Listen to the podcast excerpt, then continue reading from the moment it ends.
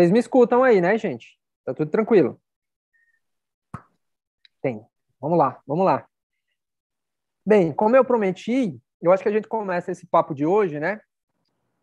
É, vou falar um pouquinho sobre sobre esse desafio que é a produção, tá? A escolha do tema, a pauta. Vou focar muito mais na pauta. Não vou falar de todo o processo de produção, mas a gente vai focar aqui muito nessa questão da pauta, tá?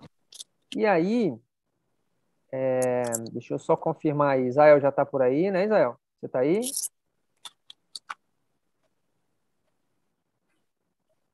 Israel, você está aí?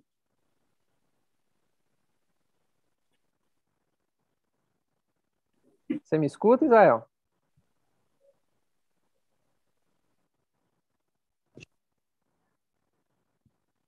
Eu acho que o Israel está aí, né? Eu vou estar também ali no meu Instagram, eu prometi para algumas pessoas que eu estaria aqui ao vivo no Instagram também para falar um pouquinho sobre esse sobre essa temática da pauta nessa mentoria de hoje. Então eu estou aqui no Instagram para vocês e nós vamos falar um pouquinho sobre pauta, né? Sobre esse desafio que é produzir uma boa pauta e seguir a construção é, no processo inteiro de produção de uma pauta boa, né? Quais são os desafios que a gente tem para fazer uma boa pauta. Também estou aqui na mentoria, aqui no Zoom, com os alunos da Conrad, com os meninos que vão além de ouvir um pouquinho desse, desse bate-papo da gente. Uh, também a gente vai ter uma apresentação de um programa que eles prepararam com um tema muito interessante, tá? Então eu estou aqui só dividindo esse primeiro momento aqui no Instagram com o pessoal, no meu Instagram, quem quiser seguir tá lá, tá bom? É, é isso, vamos começar, gente? Então é o seguinte, é...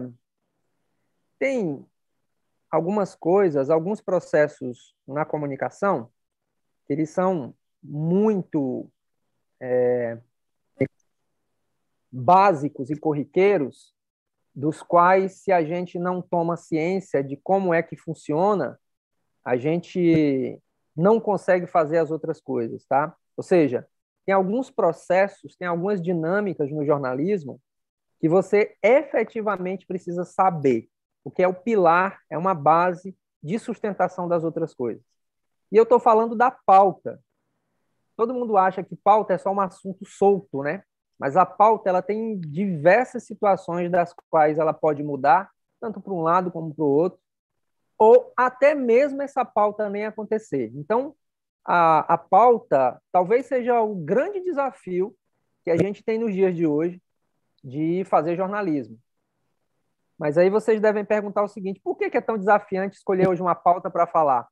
Porque, na verdade, hoje a gente vive um fast food de mídia, tem informação para tudo que é lado, a gente está em 50 grupos de WhatsApp, a gente está falando e ouvindo muita gente, está vendo muita coisa.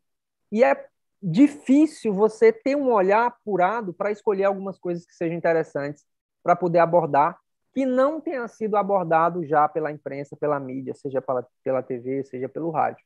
Então, eu acho que há um grande desafio da gente escolher boas pautas.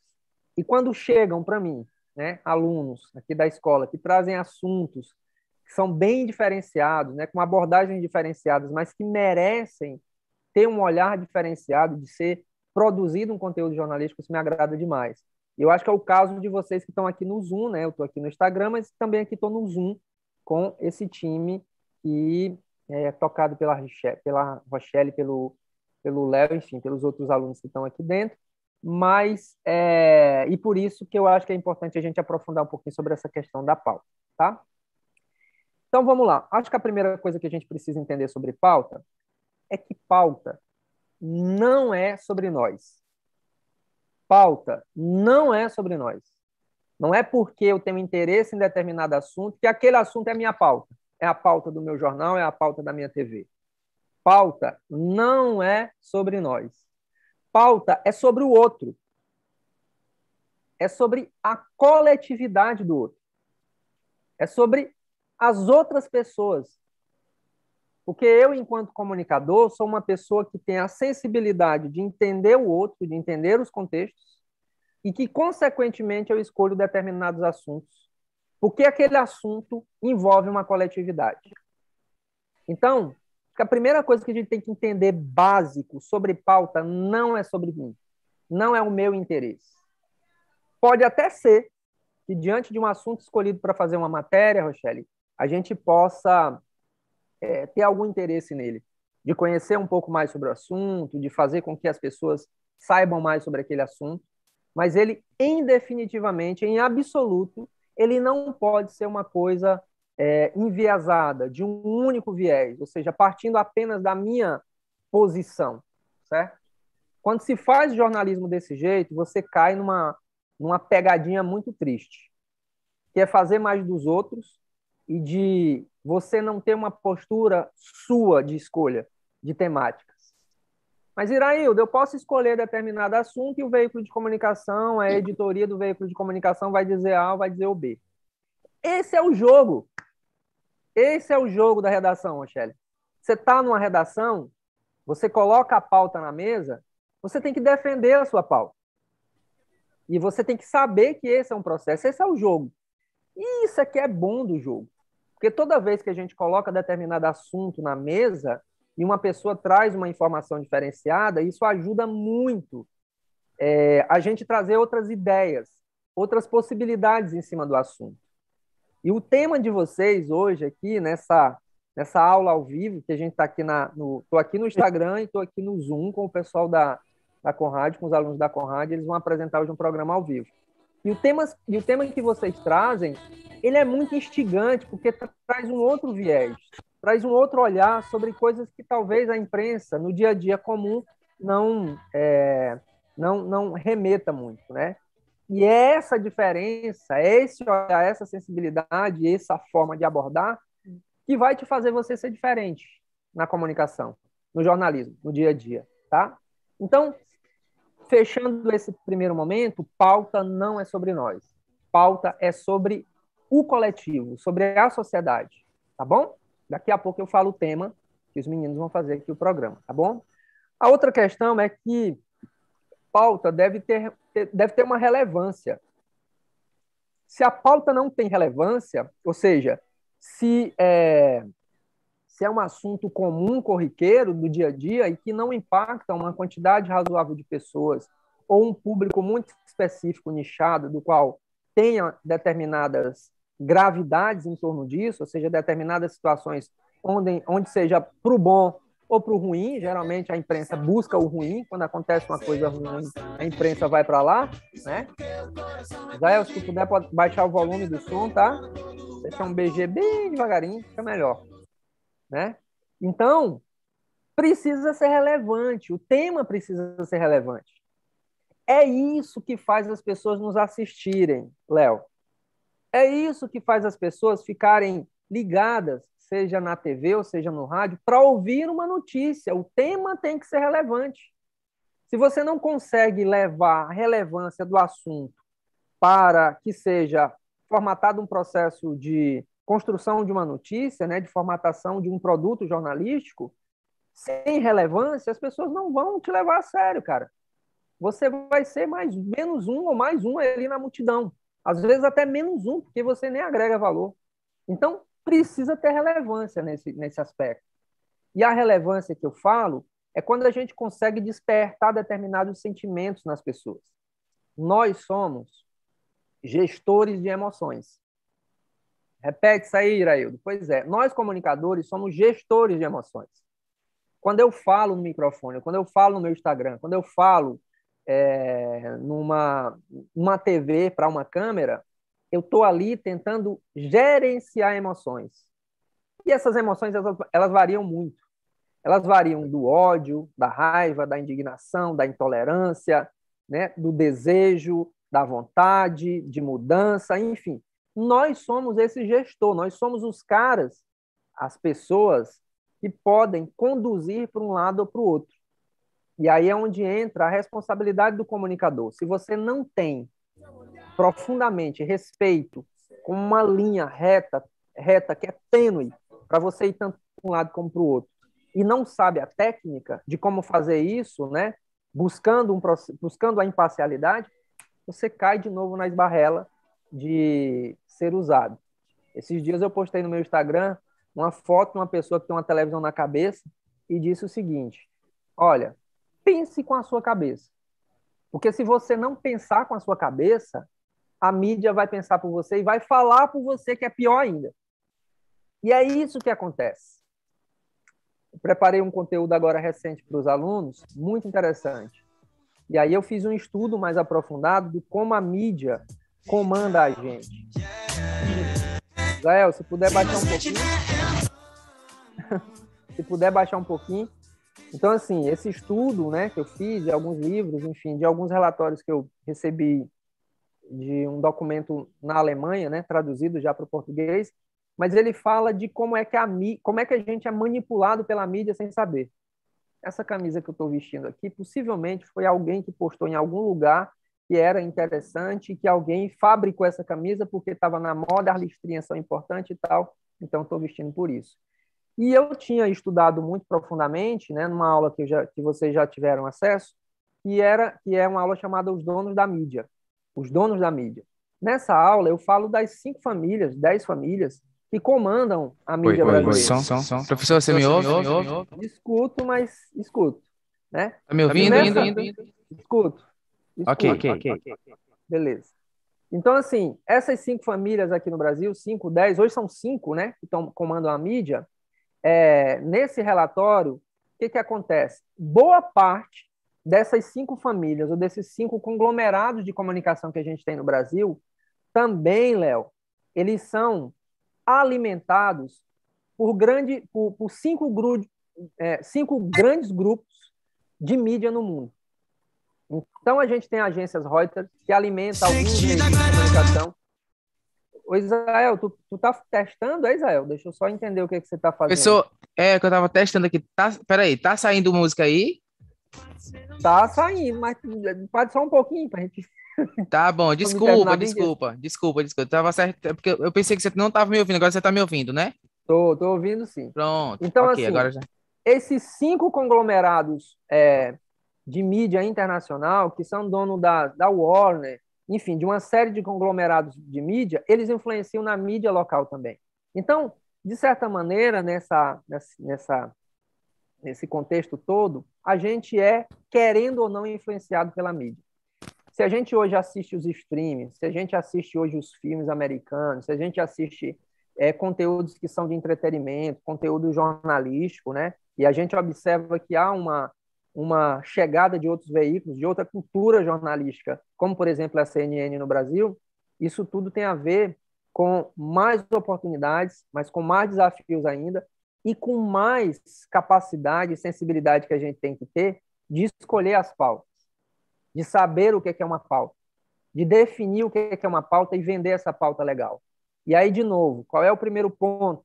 É que esse assunto tenha relevância para as pessoas. E você, ao invés de ser uma pessoa que fica de trás do computador ou apenas tem um rosto bonito para poder falar na televisão, no rádio, uma voz bonita, isso não é mais suficiente. O que é suficiente na comunicação hoje é, é trazer bons temas, certo? É, é, trazer conteúdo. É o conteúdo que, que roda, que faz com que a roda da comunicação faça girar, tá? Então, é, eu acho que tem cinco coisas que são muito básicas que influenciam na pauta. O primeiro é o tempo. Geralmente, quem trabalha numa redação, Rochelle, é assim: ó, você chega às sete horas da manhã, numa redação de TV, por exemplo, e você tem que trabalhar até.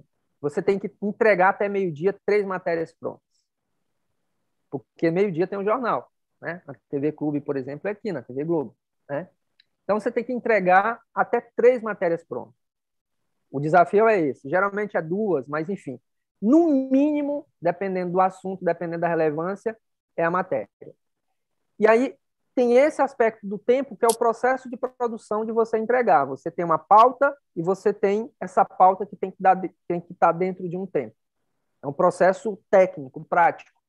Mas tem uma outra questão que é muito importante referente ao tempo, que é o próprio tempo onde se dá a pauta. Tem determinadas pautas que se passar de um dia para o outro não roda mais. Então a pauta, o assunto em si, ele tem também o seu time. E se você não tem esse time, você fica para trás, né?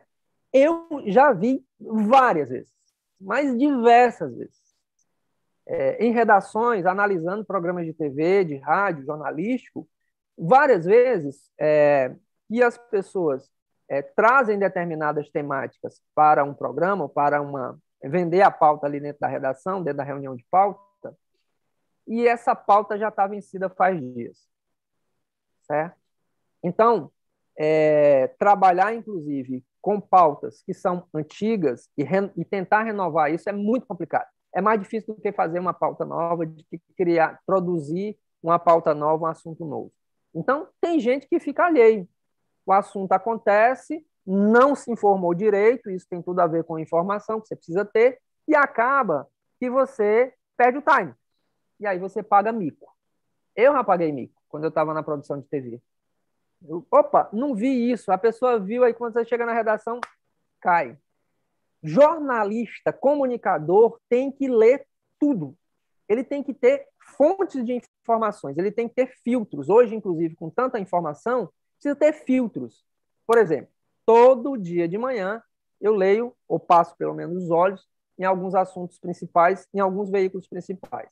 Qual é deles? Né? Eu não estou falando aqui somente do ponto de vista da linha editorial, enfim, mas a Folha de São Paulo, é importante a gente dar uma olhada. A Folha de São Paulo dá para todo mundo. Tem certos conteúdos que são privados, mas você tem ali as manchetes, você entende. Se você quiser aprofundar um pouco mais, você pode procurar outros veículos de comunicação que aprofunde.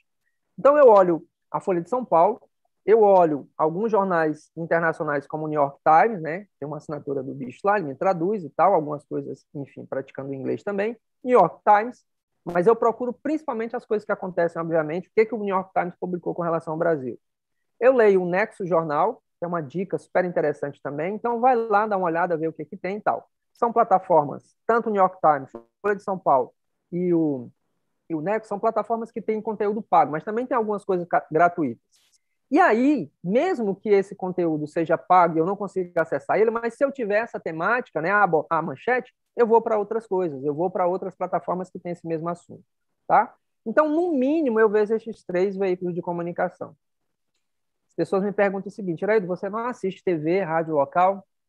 Galera, infelizmente, eu acho que esse é um pecado também, eu não assisto. Por quê? Porque eu, é, eu acho que essas é, influências que a gente tem do local para o nacional ou para o internacional, eu, eu sempre me pautava muito aqui, eu ficava muito no meu quintal. Então, o que, que eu faço hoje? Eu analiso os veículos de comunicação local, agora mesmo estou preparando um relatório bem interessante para a TV Bandeirantes, né? Um dos temas, quer dizer, um dos pontos, um dos indicadores, que é para o meu amigo André, esse relatório, que é muito interessante, é que 72% do conteúdo que está rodando na TV Bandeirantes aqui no estado do Piauí é factual. É as coisas que estão acontecendo naquele momento. E tem tudo a ver com essa questão da pauta agora, Rochelle e Léo. Por quê? Porque, na verdade, esse conteúdo factual ele é muito efêmero. Ele aconteceu agora, você deu a notícia, morreu. E aí tem um processo muito doido que acontece, que é isso que eu vou dizer lá no relatório para a TV Bandeirantes, né, para o André, que é diretor da TV Band aqui, que é o seguinte: se você, quanto mais você trabalha no factual, mais você trabalha, porque ninguém vence, o mundo não para. E esse é o ponto. E se você trabalha mais e tem que produzir mais, o que, que acontece? Você tem que pagar mais gente, você tem que enfim, tem mais gente ali trabalhando, enfim, tem, e aí também não sai dessa bolha do factual e não aprofunda os assuntos. Lembra que eu falei aqui no início da relevância da pauta e lembra que eu falei também dessa questão do tempo. Tudo isso tem a ver com o tempo. Quanto mais tempo eu fico só em uma coisa e não migo para outras possibilidades do jornalismo, ou seja, se eu fico só no factual, eu deixo de me aproximar na, da sociedade com outras temáticas a partir de um veículo de comunicação. Então, é, é, é, esse é um ponto importante. O outro é o público. E o público não é só o público, pessoas que eu preciso alcançar. Muitas vezes a gente fala, nem sabe para quem que está falando. E a coisa mais importante que eu acho na comunicação é justamente esse feedback. É você saber o que, que você está falando e, e saber se a outra pessoa que está te ouvindo está te entendendo. Ou o que é ela gostaria de saber. Não estou dizendo para a gente ser guiado totalmente pelo público, porque às vezes o público não sabe o que ele quer, né? Mas, mas a gente tem que ouvir e tem que criar esses canais, esses canais de comunicação. Essa interatividade, é esse processo que nos dá a condição tranquila para ser comunicadores mediadores. Terceiro ponto é o meio. Uma pauta ela é influenciada pelo meio, pelo meio de comunicação. Se o meio de comunicação tem uma linha editorial tal, possivelmente a sua pauta vai ser influenciada. E eu vou citar um exemplo que eu gosto muito, que eu acho que já se venceu, porque esse grupo de comunicação aqui no estado do Piauí não está mais na mão desse empresário, né? Que é um outro problema. Um grupo empresarial é dono de uma concessionária de moto e, ao mesmo tempo, é dono de um veículo de comunicação. E é o que a gente chama de conflito de interesse. Lá na Espanha, lá na, em Portugal, nos Estados Unidos, isso tem um bloqueio muito grande. Os Estados Unidos se abriu um pouco mais para isso, para esse conflito de interesses, para cruzamento de propriedades. Você não pode ser dono de veículo de comunicação e ser dono de uma escola. Não pode. Em Portugal, pelo menos até recente, até o ano passado, não podia. Mas, enfim, o meio influencia na tua pauta. E como é que o, meio influencia? E esse caso ele é emblemático para mim. Aqui tinha um conglomerado de comunicação, na verdade era um jornal impresso, né? Que tinha um portal e que tinha outras coisas e tal, mas era um jornal impresso. E esse jornal impresso se chamava Diário do Povo. Acho que algumas pessoas devem conhecer. E o dono do Diário do Povo eram donos de concessionárias de venda, na verdade, concessionária, venda de peça para motocicletas. E uma das linhas editoriais que tinha, né, como regra, base lá do jornal, era não cobrir acidente de moto. Vê como um veículo interfere? Então, o meio interfere muito. O meio de comunicação interfere muito e o meio aonde você está interfere muito. Vou citar outro exemplo. Se você é um cara que gosta de cultura, mas que você é um cara que foi convidado dentro de um jornal para cobrir uma uma sessão política, sei lá, alguma sessão na Câmara o meio aonde você está é totalmente estranho daquele que você é habituado. Então, o meio em si, quando eu falo de influência na pauta, não é só o meio de comunicação, mas é o meio onde você está também. E você precisa minimamente se informar enquanto comunicador do que, que acontece em cada meio. Por isso, essa troca de informação entre comunicadores é tão importante. Por isso que aulas como essa que vocês estão tendo aqui no Zoom, o pessoal do Instagram não está vendo, mas eu estou aqui com a galera, e é, é tão importante, porque não se isole, comunicador que se isola em sua bolha, ele perde o time, ele perde o público, ele perde a chance de trazer assuntos que sejam relevantes, porque ele está dentro de uma bolha. Quarto ponto que influencia uma pauta é a estrutura. A estrutura do meio de comunicação, a sua estrutura. E aí, quando eu falo estrutura, a gente pode ir até para um lado mais psicológico, emocional. A sua estrutura emocional, por exemplo, cobrir uma matéria onde há um assassinato, um enforcamento, né, uma pessoa que suicidou, é, que hoje, inclusive, tem alguns problemas no passado, mas o suicídio hoje está mais, vamos dizer assim, mais, é, do ponto de vista jornalístico, mais aberto para que a gente tenha essa flexibilidade em cobrir, no passado não. Mas isso você precisa ter estrutura emocional. Você precisa ter estrutura, estômago. Eu te, tenho um amigo meu que na polícia, na polícia federal, que recentemente eu tive jantando com ele e ele me falava o seguinte, Iraildo, é, quando eu entrei na polícia há 10, 15 anos atrás, a coisa que mais me impactou e eu passei um ano e meio doente foi eu ver um suicídio, uma pessoa enforcada. E eu quase desisti de ser policial. Foi muito impactante na minha vida. E ele me dizia que agora, na pandemia, nunca viu tantos casos como ele tem visto de suicídio. Então, como comunicador, você também precisa ser, ter muito estômago para fazer isso, para cobrir isso. É por isso que eu acho que a primeira coisa que você precisa fazer para decidir as suas áreas de trabalho, né? Claro que você precisa ser um generalista, mas você precisa é, se aprofundar em algumas coisas, conhecer, não é se aprofundar, mas conhecer algumas áreas para ver se você tem estômago. Que essa estrutura talvez seja mais importante do que a estrutura de um veículo de comunicação, de você ter um carro para fazer a matéria, de você ter uma câmera, de você ter um cameraman. de você ter gasolina para ir lá no lugar do, do, do da, da parada, entendeu? Para fazer a matéria. Então, a estrutura ela é muito importante, ela afeta a pauta, ela influencia na pauta.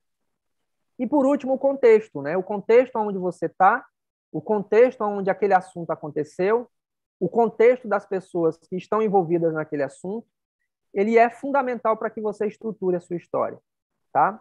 Então, gente, onde estão as boas pautas? Eu costumo dizer que as pautas estão em todos os lugares, em todos os momentos. É só você começar a prestar atenção. E essa galera que está aqui trouxe uma pauta para mim que eu fiquei pensando durante vários dias sobre ela, né? desde a semana passada. É, Rochelle, só me fala a pauta bem direitinho, especificamente como é que vocês trouxeram ela. Rochelle e, e, e Léo. Me falem aí.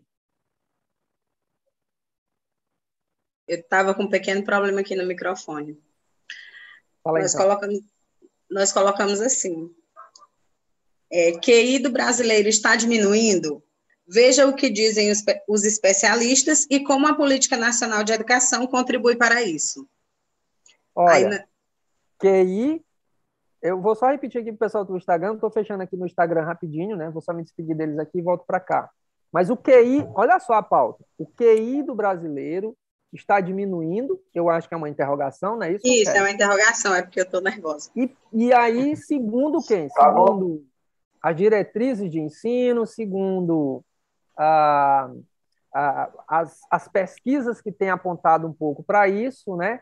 E talvez aí eu acrescente muito a questão das telas, né? Do quanto nós estamos ligados nas telas, o que tem feito com que a gente tenha ficado mais disperso, talvez um pouco mais dominado, né? sobre esse negócio. Então, perceba que uma pauta interessante, ela está em todo lugar. Jamais, uma redação no dia a dia, a gente vai ter isso como comum. Será que o QI do brasileiro está diminuindo? E a gente pode ter isso de várias formas numa redação. A gente pode ter isso en passant. Sabe, Léo? A gente pode, o Léo que está aqui na, na aula, você pode ter um veículo que faz o seguinte, né? Lá na CNN, alguém vai lá e diz o seguinte: olha, QI do brasileiro está diminuindo, está caindo. Fulano de tal, pesquisadora tal, diz que está caindo, que o pessoal está ficando mais burro, né? E, enfim, não está discutindo, né? Mas os meninos aqui da Conrad, que são inteligentes, são muito top de linha, eles foram além, querem vincular isso, né? Num programa de rádio que eles vão apresentar daqui a pouco no Zoom, é, para gente, ao vivo, eles vincularam isso ao sistema de ensino brasileiro, né, ver o que, que isso tem afetado, e também trouxeram outras abordagens, das quais, inclusive, eu acredito muito que pode ser uma abordagem muito interessante, muito mais interessante somente do que o do sistema educacional, que é a intolerância que a gente tem visto hoje nas pessoas. Será que tem a ver o QI caindo né, e a intolerância das pessoas? Então, temáticas como essa, que não são habituais, habituais no dia a dia da redação, elas são importantes para fazer com que o jornalismo cumpra o seu papel. Cumpra seu papel. Qual é o papel do jornalismo? É trazer o que é de poucos, né? o que é de é, um assunto restrito para todos. É expor isso, sabe? Sem muito julgamento de valor, sem muita maldade, mas tentar entregar à sociedade para que ela reflita sobre aqueles assuntos a imprensa, a mídia, o jornalismo, ele serve para provocar o debate, para provocar reflexões, para inconformar, para formar, formar pessoas e para informar as pessoas. Ela não serve só para informar as pessoas.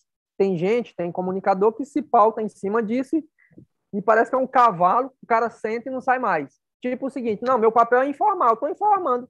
Pô, mas eu também posso informar pelo WhatsApp problema é que a diferença do meu canal no WhatsApp, que tem 30 pessoas, sei lá, 10 pessoas, né?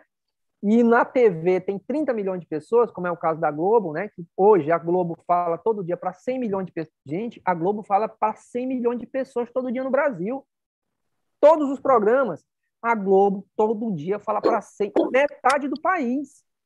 É muito diferente você falar para 30 pessoas que é no meu grupo do WhatsApp um grupo meu do WhatsApp ou para 100 milhões de pessoas. Então a gente tem que pensar muito bem e dosar muito isso, porque tudo que eu falo tem reflexo na sociedade.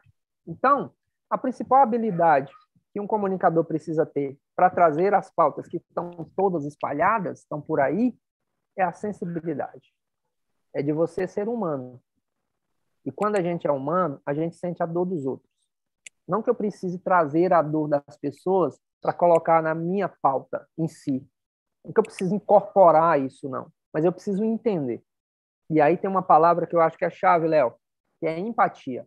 Quando você tem empatia pelas outras pessoas, você consegue identificar quais são os problemas, quais são as situações que tem por ali, certo?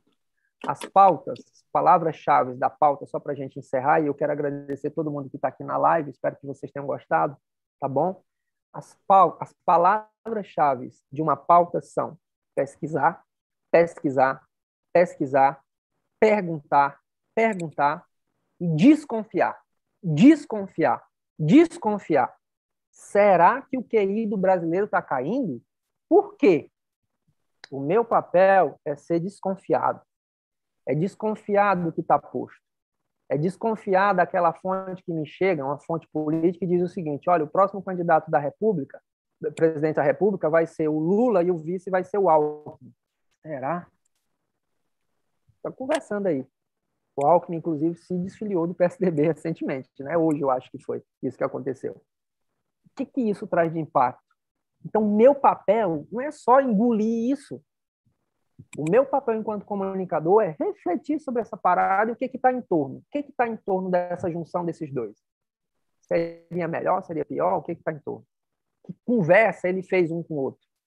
E a gente meio que ser aquele, aquele cutucador né, de, de, de, de, provocações na gente mesmo. É não se conformar com a primeira pergunta ou com a primeira resposta.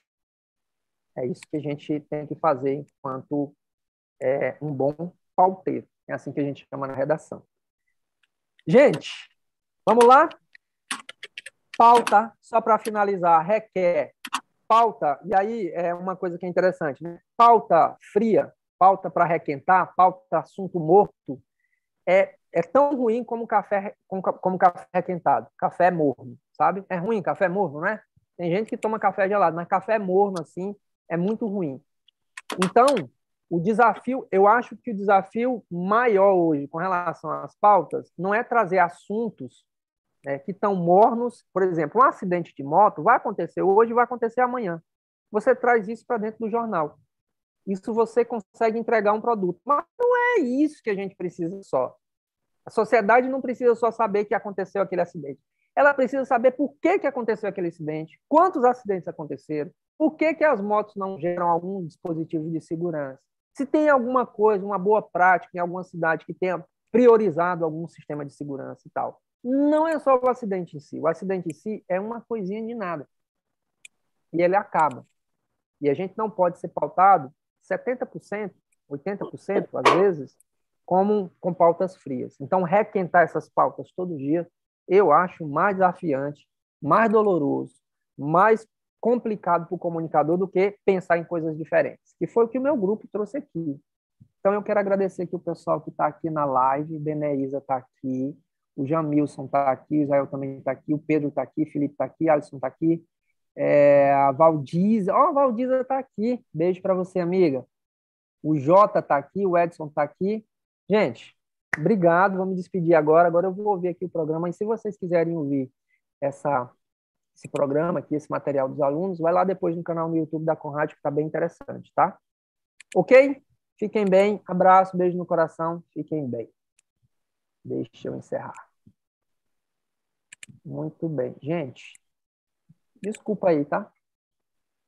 É, deixa eu ver insights. É, Léo, desculpa que eu estar tá dividindo a tela, é porque é o seguinte, eu prometi para um pessoal aqui que eu iria fazer isso, divulgar. Tranquilo. Israel, eu acho que nesse momento vocês conversem, tá tudo certo aí entre vocês. Como a vocês gente está sozinho... Vocês, vocês me ouvem? Sim, ouvindo. É, então, ainda não recebi o material da, do grupo.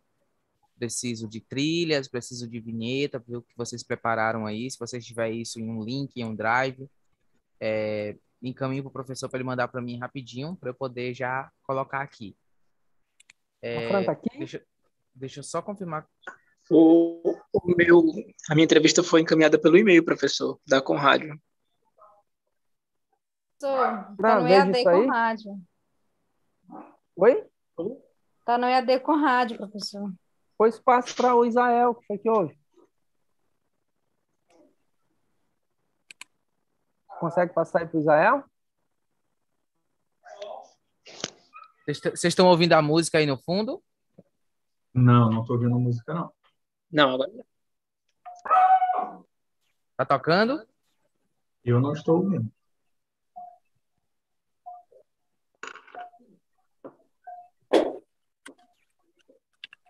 E agora? Agora, tocou? Não, não só estou ouvindo tá só voz em eco. Tá com eco. Deixa eu caminhar aqui para essa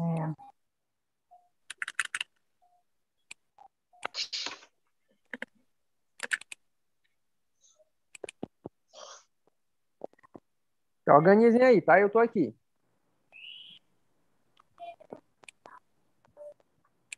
Adriana. Adriana, você está me ouvindo? Você recebeu o arquivo que eu te enviei?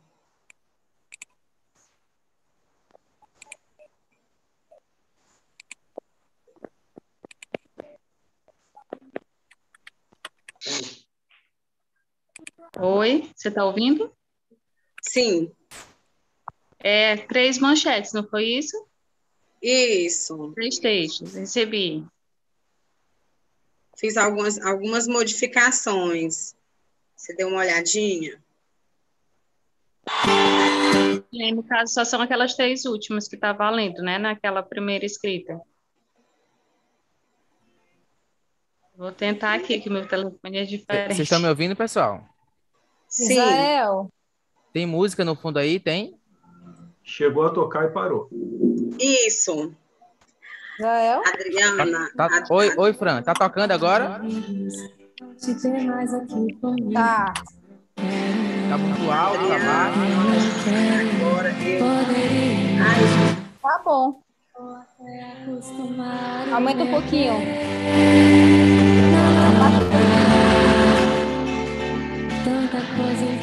Tá ótimo agora. Bem, vamos lá. Fran, me manda, me manda os links me aí. Me e-mail aí, Israel, por favor. Peraí. Manda no Estúdio Lima, Estúdio... Vou te mandar escrito, peraí. Tu tá, tu tá online Eu encontrei aqui.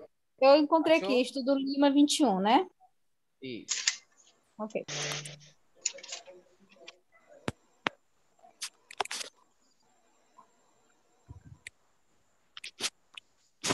Enviado. Aqui rapidinho para baixar.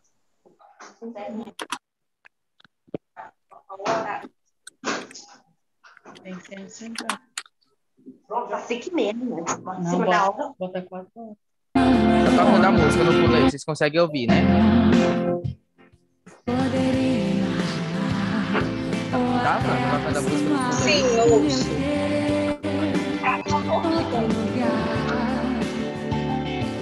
Tanta coisa que E muito boa noite, está começando mais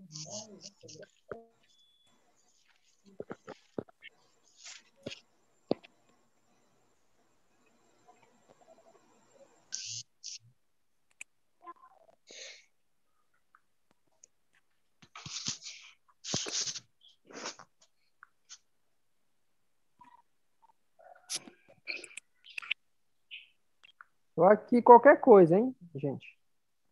Ok.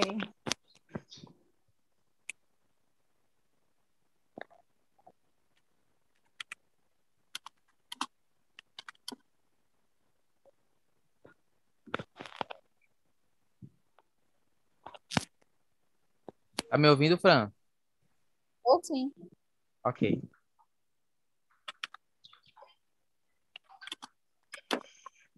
Oh, nossa.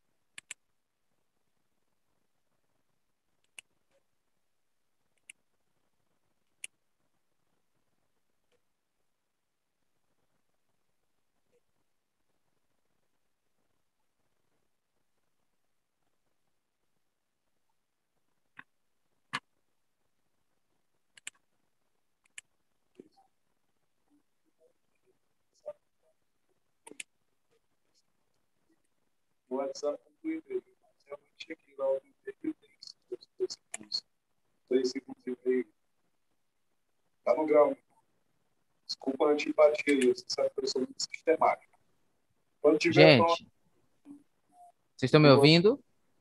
Você me manda. E outra coisa, David, se falar, mas precisa fazer um também para o aniversário da cidade, viu? Itatuca, 132 anos de emancipação política. Dia 28 de dezembro. Pessoal, vocês estão me ouvindo? Quem tiver Sim. com, quem tiver com o som aí do microfone. Oi, vocês estão me ouvindo, pessoal? Uhum. Sim, Sim, sim, estamos cidade fica entre o Natal e o Réveillon. É 28 de dezembro. Fato Bacana daquele jeito que você sabe. Oi, oi. Som, pessoal, vocês estão me ouvindo? Perfeito ali. Oi, pessoal, vocês, vocês me ouvem? sim.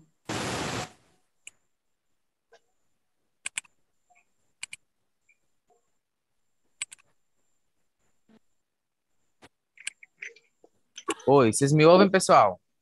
Sim, ouço.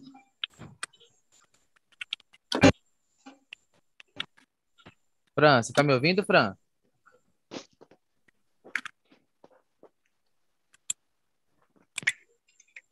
Tô sim. Ei. Tô.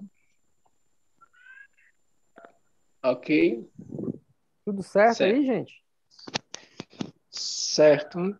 Denilson, aí você coloca alguma coisa de letra, a frase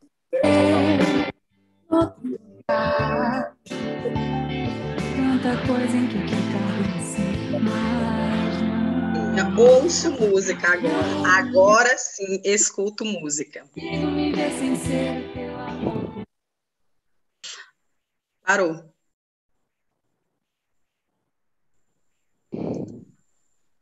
Vamos lá, Israel. O que, que, tá, que, que tá vendo aí, Israel? Meu bem, teu cheiro só tua boca só tem. Tanta cara, tanta esquina, tanto fogo, tanta fome, tanta rima, tanta coisa que nem sei onde vai dar. Tanto que eu posso imaginar. Tanta falta, tanta fome, tanta pressa, tanta, tanta. Tanta coisa em que aqui cabe em si, mas não.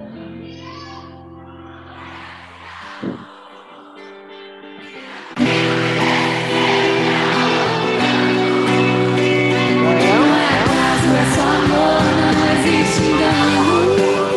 é. Israel, como é que tá aí, gente? Tá tudo certo? Vamos lá? Vamos pra batalha? Vamos lá, vamos lá, gente. E não consigo me ver sem ser. Não é acaso, é só amor. pronto? Estamos Pronto. prontos, Israel? Que me carregue pra onde Vocês estão me ouvindo, pessoal? Sim, estamos. Tá meio baixinho o som. Estão conseguindo me ouvir, né? Sim.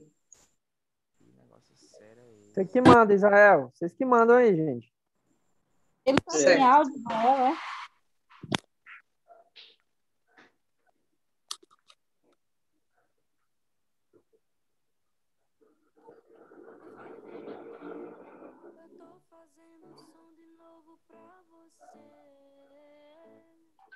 Tá bom. Pode ter. Baixinho. eu não consigo esquecer. Minha mente não obedece.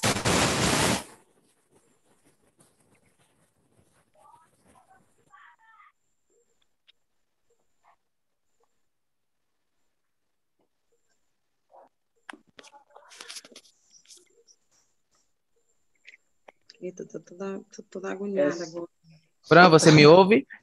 Só Sim, testando todo aqui. mundo- todo Só mundo tá testando escutando. aqui, gente. A galera do meu grupo tá ouvindo. A Rochelle, tá ok?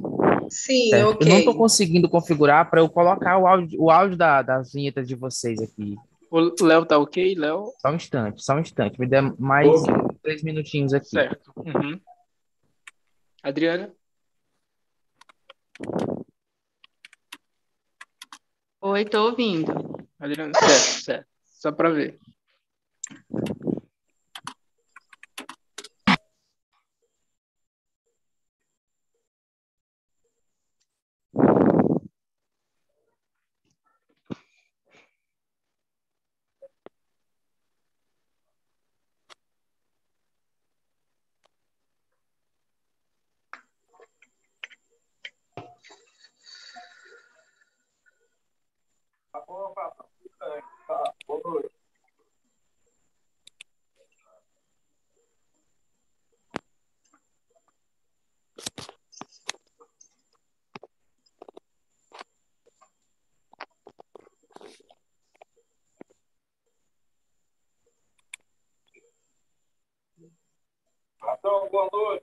passou aí uma propaganda da não, você já tá dando conta, já tá dando ela tá. Vixe, eu fazendo som de novo pra você. E eu não tenho culpa se eu consigo esquecer. Minha mente desce, meu coração padece do nada.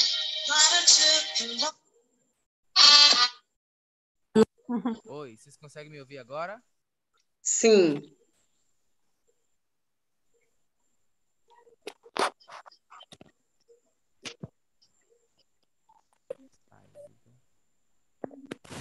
Oi, vocês me ouvem agora? Peraí. Sim. Sim, sim, sim, sim.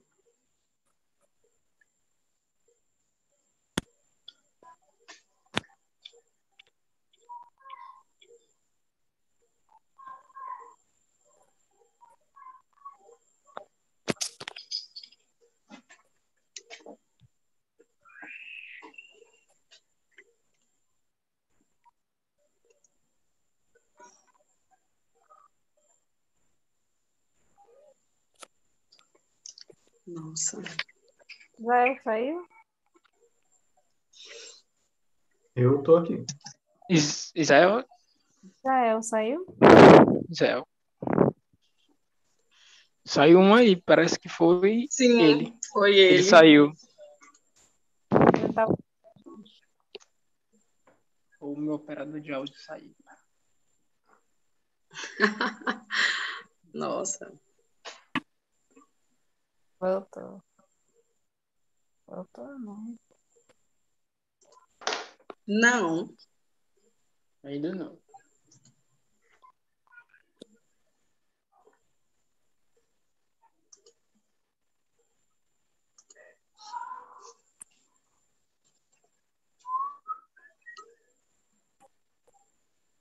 Cats não entra hoje, né? Eu doido pra- eu queria que ele entrasse. Ô, Rochelle, eh, João e, e demais.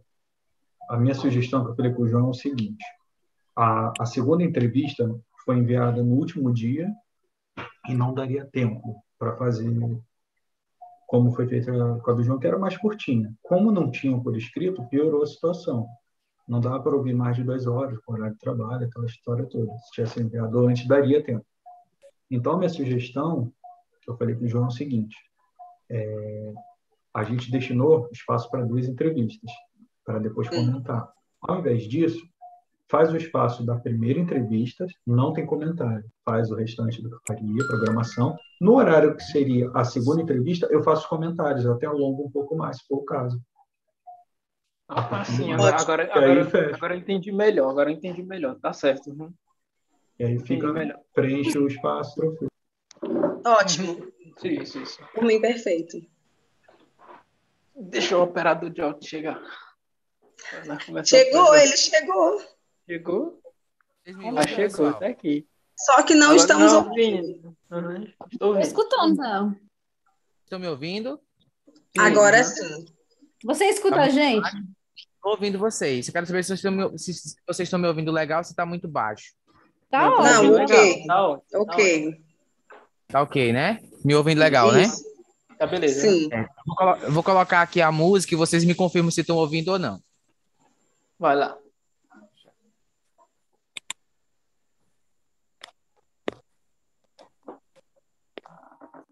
e 15 minutos.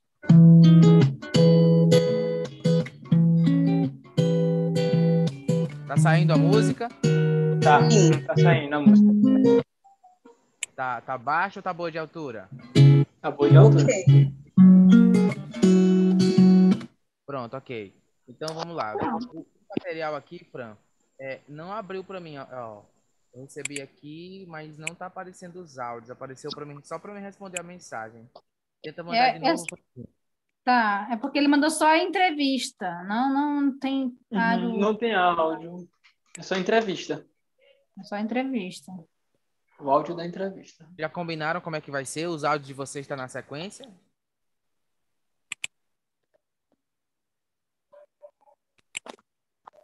Vocês estão me ouvindo? Sim. Pessoal, vocês me ouvem? Sim. Sim. João Vitor. Vocês estão me ouvindo, Oi. pessoal? Sim. Sim. Vocês já combinaram como é que vai ser aí a questão do programa, a, a dinâmica? Peraí, deixa eu sim. ver se. Sim, sim. Fran, envia de novo para mim os áudios, porque não chegou aqui no e-mail. Só chegou a mensagem, mas não chegou os áudios. Estranho, porque encaminhei aqui e não foi. Pois é, veio aqui, né? É a é... rádio e tal, mas não. Se não tiver, aqui, né? de repente, se está um tamanho grande, ele não anexa, ele encaminha um link do G-Drive se for pelo Gmail. De repente pode ser isso. É, tem que tá, mandar o link do Drive mesmo. Tá, eu vou abrir aqui o notebook. Se não der certo, manda pelo WhatsApp. É porque é muito grande, não tô, não tô conseguindo aqui abaixar no meu celular. Peraí.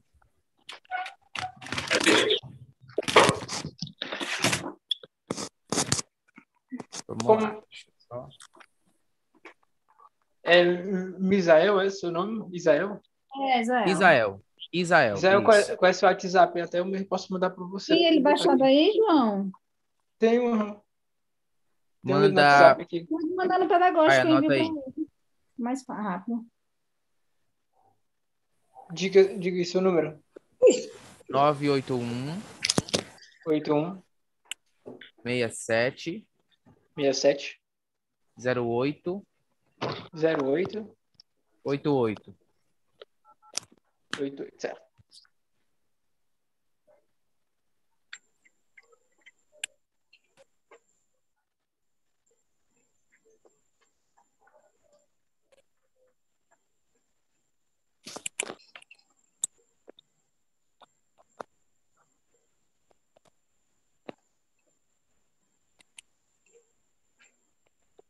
No caso, vocês não, não tem nem vinheta, nem trilha, não, só entrevista, né?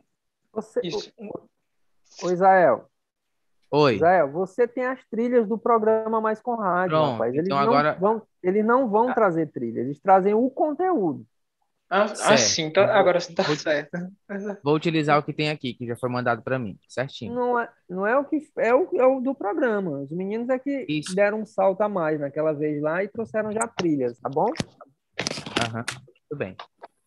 Só combinar aqui com eles aqui, colocar aqui.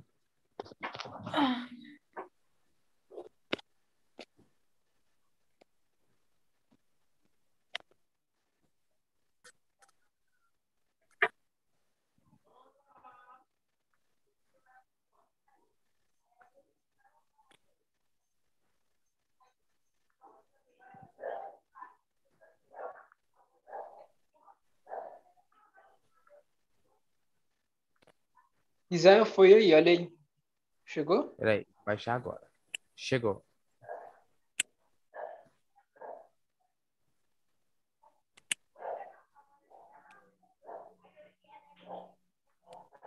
Como é que eu coloco aqui? Como eu renomeio ela? Coloco como aqui para renomear? Você pode, pode botar ser... entrevista, entrevista com o professor Germano. Pode ser. Certo.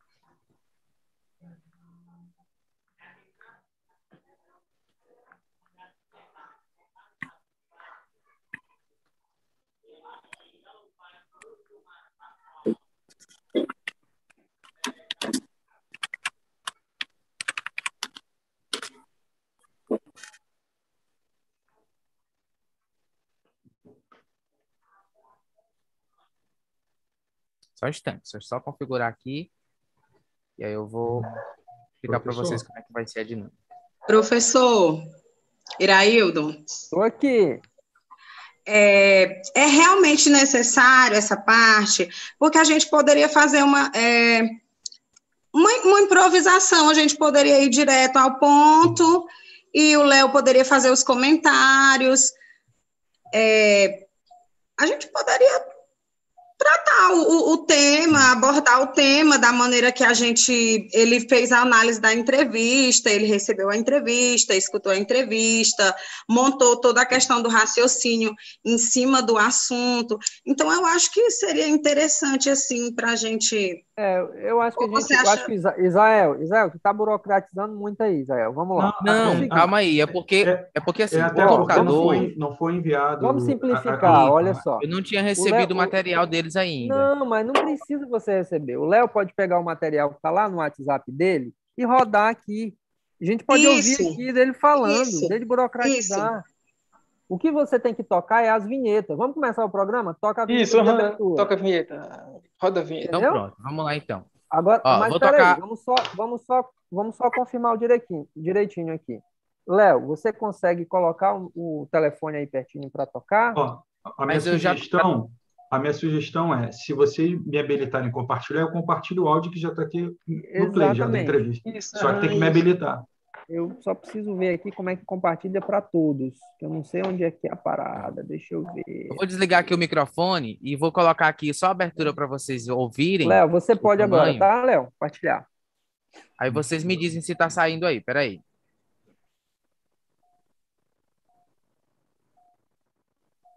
Ó, o Léo tá aí já. Começa agora o programa Mais com Rádio. Mais com Rádio. Programa Mais com Rádio. Notícia na medida certa, com foco na solução. Essa saiu tela aqui é a tua, né? né? O... Saiu sim, as vinhetas Sou. saiu. Saiu, saiu sim. Então, okay. Léo, esse programa é, é, essa é a tua entrevista, né? É do João, não é isso? Isso, a entrevista do João. Tá tranquilo então, gente. Ó, vamos só organizar então. Tem uma abertura, respirem Isso. um pouquinho, eles começam o programa, roda o que tiver de rodar, tá? E aí, se vocês quiserem pedir um comercial, bloco comercial, o Israel já sabe o que, que tem que fazer, né? Se quiser pedir um, só um retorno, uma música, não sei o quê, aí o Israel já sabe o que fazer, coloca Exatamente. as vinhetas que ele tem lá, e aí vocês tocam o programa. Bora tocar o programa, tá bom? Aí vocês me dão um ok na hora que estiver pronto, viu? Para eu colocar a, vin a vinheta de abertura.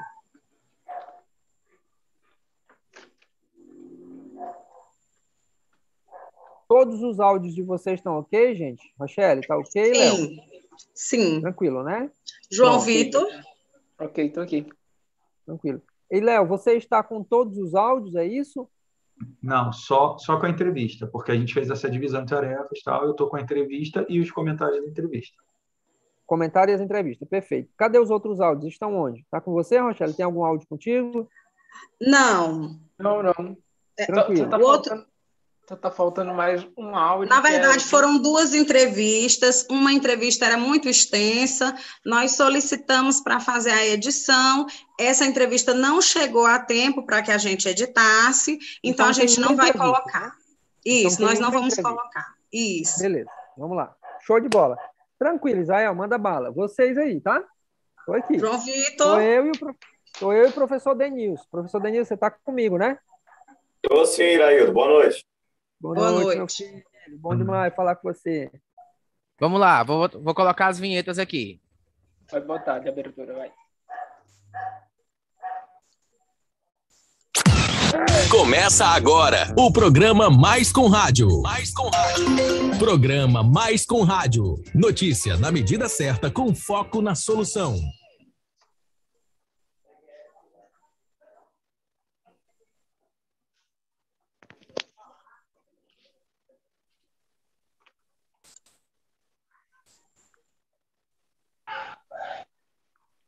Foi? João Vitor. Foi, né? Olá, muito boa noite. Está começando um programa mais com rádio aqui na sua rádio, com rádio, aqui pela frequência modulada 77.8, onde o nosso programa hoje nós levaremos até você as notícias do mundo da educação. Não é isso, minha companheira Rochelle? Boa noite, eu sou Rochelle Milanês e esse é o seu programa Mais com Rádio. Hoje é 15 de dezembro de 2021 e você acompanha agora as notícias da nossa cidade. Rede Municipal de Ensino retornará 100% presencialmente em 2022. primeiro centro de música eficiente do Piauí, será inaugurado em Teresina nesta quinta-feira, 16 de dezembro projeto que utiliza inteligência artificial, desenvolvido em parceria entre o governo federal, por meio do Ministério da Educação e o Instituto Tecnológico de Aeronáutica, será utilizado em todo o país a partir de 2023. QI dos brasileiros está diminuindo? Veja o que dizem os especialistas e como a Política Nacional de Educação contribui para isso. Estas, esta e outras notícias você confere hoje aqui no seu programa Mais com Rádio. Você está ouvindo o programa Mais com Rádio. E quarta-feira, você já sabe, é dia de saborear aquela pizza super recheada e com borda especial. E a Mr. Good Pizzaria tem mais de 30 sabores de pizza para você escolher e curtir com a família e os amigos. Mr. Good Pizza, todo mundo pede, todo mundo liga. Então, ligue já e faça o seu pedido. 869-8807-3156. Mr. Good Pizza, todo mundo pede, todo mundo liga. Mais com rádio.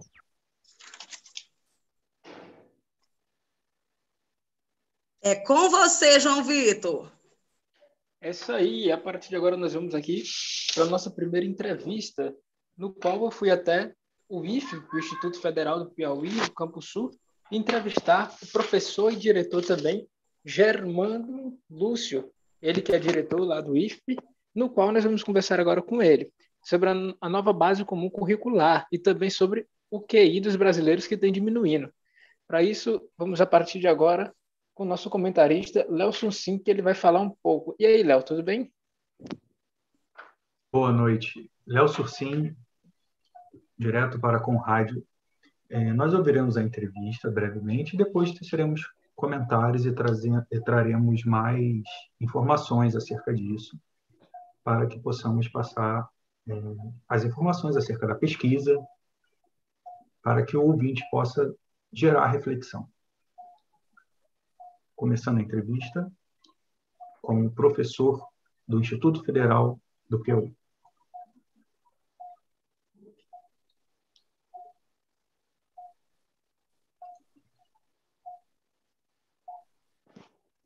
Léo, problema técnico, Léo, a entrevista está sem áudio, Léo. Programa Mais com Rádio. Notícia na medida certa, com foco na solução. Quando compartilha, então, não tem um áudio, é isso? Eu compartilhei com o seu áudio. É... Então, vou colocar aqui no meu no WhatsApp mesmo. Programa ao vivo tem dessas coisas, né? Mas enquanto isso, nós vamos pedir para o nosso querido produtor. João Vitor, eu queria perguntar para você, aproveitando esse momento, se você concorda com essa pesquisa de que o QI do brasileiro está diminuindo. Você concorda com essa pesquisa, João Vitor? De acordo, de acordo com as pesquisas, o QI dos brasileiros estão diminuindo. Mas eu acho que não, viu? Eu acho que, se for parar para pensar, acho que isso tem a ver muito com, com a internet também. Quando eu estava fazendo a entrevista com o professor Germando, ele falou: olha, isso também tem a ver com a internet, que quando os alunos estão indo pesquisar as coisas, eles estão se distraindo também com outros aplicativos. A internet está aí para beneficiar, mas também tem as coisas que estão prejudicando os brasileiros, viu? Muito bem. Enquanto o Léo se organiza aí com a entrevista, eu também gostaria de lembrar que nós temos visto ultimamente aí muitas, muitos debates a respeito dessa construção das narrativas, não é isso, João Vitor? Que hoje parece que está muito fácil seduzir os jovens aí com várias conversas. A gente vê muita informação na internet e os jovens aí são facilmente seduzidos aí por qualquer discurso que aparece na internet. Não é verdade, João Vitor? Eu não sei se você concorda também com esse raciocínio, mas nós temos visto aí que é, tem grupos muito efêmeros que aparecem aí, surgem do nada, alguns grupos políticos que fazem algumas defesas aí, e da mesma maneira que eles aparecem, eles desaparecem da mídia. Esse é um fato curioso também, não é, João Vitor? Verdade, verdade. a gente sabe que na vida tem gente que é pro bem e tem gente que é pro mal, né? E esse grupinho aí, que está aí prejudicando, prejudicando uma certa população jovem, foi o que o professor também Germano ressaltou na nossa entrevista, no qual que ele falou que esses grupos aí, acho que a intenção principal deles é só prejudicar a população, viu? Rochelle, João Vitor, como vocês estão falando de narrativas, de erros, já dizia o filósofo meu pai, só erra quem trabalha. Então vamos à, à entrevista. Muito bem. muito bom. Professor Geraldo ele que é diretor-geral Instituto Federal do Piauí, campus Teresina, Zona Sul, no qual agora nós vamos falar um pouco sobre a nova base curricular que tem causado grande polêmica entre os educadores nos últimos anos. Professor Germano, de acordo com o PISA, que é o Programa Internacional de Avaliação de Estudantes que ocorreu no ano de 2018, o Brasil ocupa as últimas posições, como, por exemplo, o PISA avalia literatura, avalia também ciências e avalia matemática, e o Brasil ocupou o 60 lugar em literatura, o 68 lugar em ciências e o 74 em matemática. Isso tudo numa escala de 79 posições. Você considera que este é um claro indicativo de que as políticas públicas de educação brasileiras adotadas nos últimos anos têm sido ineficazes? Eu acho que isso é uma variável que pode até ser considerada, mas não deve ser a principal variável. Primeiro, por exemplo, esses dados, eles contemplam todas as escolas. Perguntando isso porque o último dado PISA foi do governo Temer. E o governo Temer excluiu, por exemplo, os institutos federais da contabilização desses resultados. Aí, o que a gente questiona nesse ponto é até que ponto esse dado reflete totalmente a realidade, visto que uma rede importante, como é a rede federal, que oferece ensino básico que é o Instituto Federal, de modo geral, não foi contemplado esses resultados. Mas não deixa de trazer uma preocupação. Aí, se fosse considerado somente as escolas de elite brasileiras, o Brasil não estaria ocupando o segundo lugar, mas sim estaria em quinto lugar a Mas a Base Nacional Curricular está recebendo críticas de vários filósofos, como, por exemplo, o Gabriel Gravoski, ele que é filósofo e doutor em educação professor e pesquisador da FEPAR. Ele que afirma que a proposta curricular é vazia e que permite, permite tudo e obriga apenas só o português e matemática. Você acha que aparentemente está tendo sucateamento aí nessa nova base nacional curricular? A primeira coisa que tem que se levar em conta da base nacional curricular da BNCC é que ela não está clara. E nem para o Ministério da Educação não está clara. Só para você ter uma ideia. É, a proposta que se tem, ela não, não foi uma proposta desenhada em toda a sua magnitude. Se você perguntar é, para qualquer instituição como é que vai funcionar, as instituições não vão saber dizer na sua totalidade, porque a maneira como isso está posto, por exemplo, está só um exemplo. As escolas de ensino médio elas devem funcionar, por exemplo, de forma integral. Quantas escolas estão equipadas e necessariamente estruturadas em termos de vários aspectos para funcionar de maneira integral. De deixar um aluno de manhã e à tarde, dois turnos seguidos dentro da escola. Tem que ter um refeitório, tem que oferecer duas refeições, tem que ter uma, salas de aulas, é, mais salas de aulas, por exemplo, porque se você tiver a quantidade que você tem, você não vai conseguir, porque vai ter de manhã e tarde. Você vai dobrar a, a, capacidade da escola. Isso, isso não foi desenhado. Quando você desenha uma proposta, você tem que desenhar também o processo de estruturação da proposta. Isso não foi feito. Você acha que assim, mostra que o Brasil está botando a preferência pela privatização da educação com a mão do Estado? Esse processo de privatização ele já vem acontecendo já há bastante tempo. Eu não preciso fechar a escola pública para dizer que eu, eu não preciso deixar de ofertar o ensino público. Eu basta apenas deixar de investir no ensino público. Quando eu deixo de investir no ensino público, eu deixo de investir na escola pública, ela consequentemente vai ficar sucateada, consequentemente ela vai ter é, ensino que ela vai poder oferecer não é o mesmo ensino de qualidade, porque sem estrutura você consegue fazer um bom trabalho. E as pessoas, naturalmente, vão querer migrar para uma rede particular, mesmo que essa rede particular seja pior do que essa rede pública, se estivesse funcionando de forma contínua. que estuda nomeadas em instituição do ensino, no Instituto Federal, como esses cortes afetados diretamente na instituição, quais medidas foram tomadas? Assim, quais a sabe vai ter que mudar esse ano? Olha, é, mudar, não tem muito o que mudar, porque a estrutura já é, já é bem enxuta, né? Por exemplo, a gente precisa de mais servidores, não tem como completar, não tem, concurso.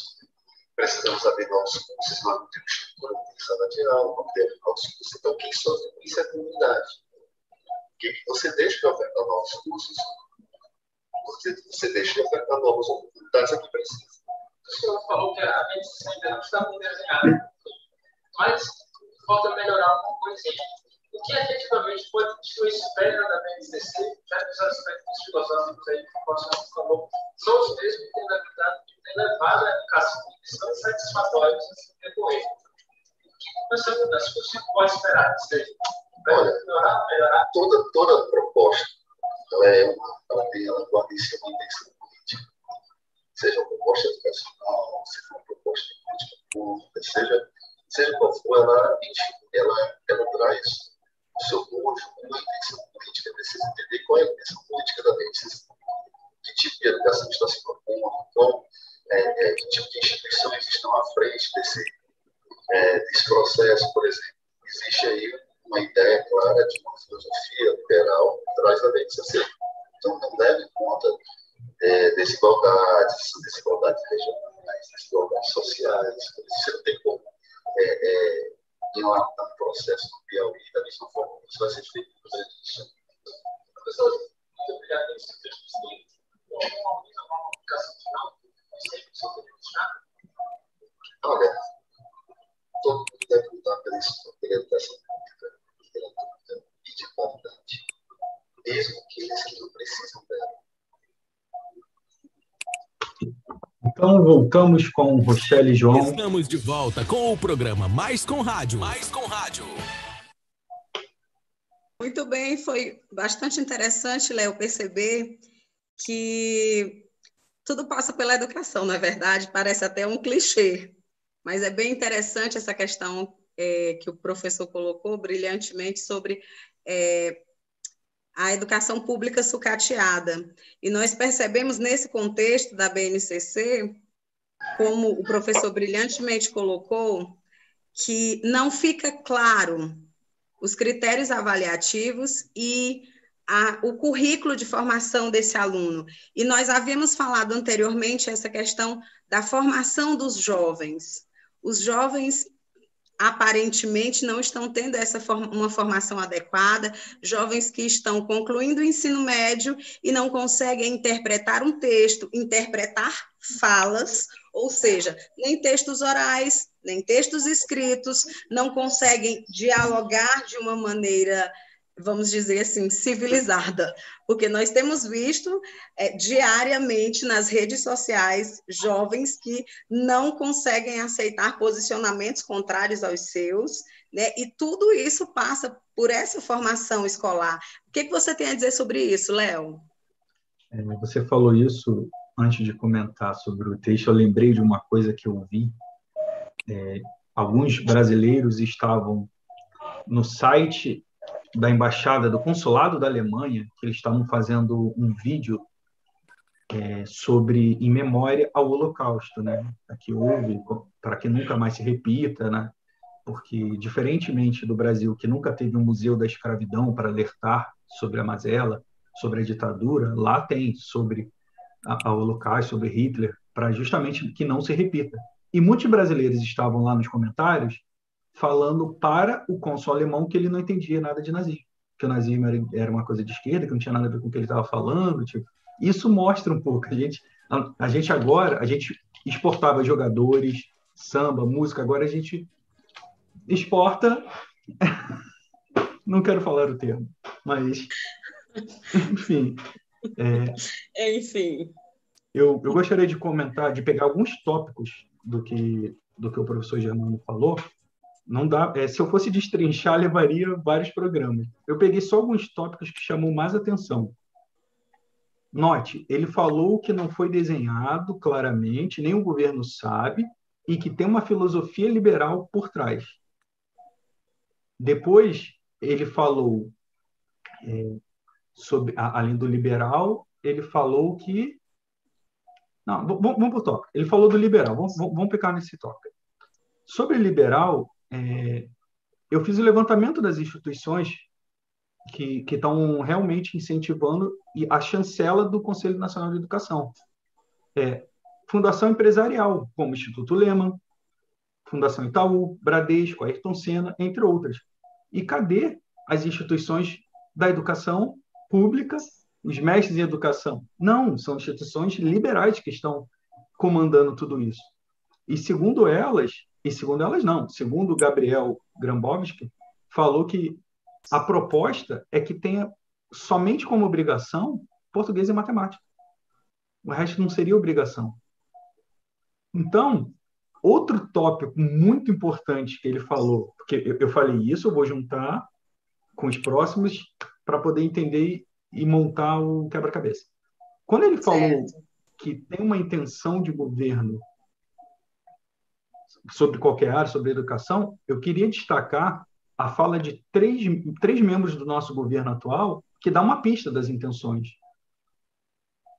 O nosso, ó, o QI, as pesquisas apontam que o QI está caindo, que nós fomos muito, muito mal no PISA, entre outros diversos elementos que a gente verificou. É, é, nosso... Só para o nosso, só para o nosso, desculpa cortar teu raciocínio, só para o nosso ouvinte ficar inteirado, explica direitinho o, a, a, sigla PISA. Pode ser que algum ouvinte esteja aí. Eu... Programa Internacional de Avaliação, não é de isso? Avaliação, isso, da educação isso. internacional, isso. É. Quando a gente está nos últimos colocados do PISA e, e a avaliação do QI, somos, somos o único que não não só não cresceu, como diminuiu, ele falou que por trás tem uma intenção de governo. A gente já viu que o Instituto Liberal, que tem interesse somente econômico, não estou falando que interesse econômico é ruim, mas quando tem só ele, sem estar aliado ao desenvolvimento, sem levar em conta a diferença, já foi mostrado nos países que foi um fracasso. Vou, eu vou destacar três falas de governantes que podem nos dar uma pista de intenções de governo. E quanto a isso, eu não estou falando de questões ideológicas, eu estou falando do governo atual, porque é o que nós estamos passando.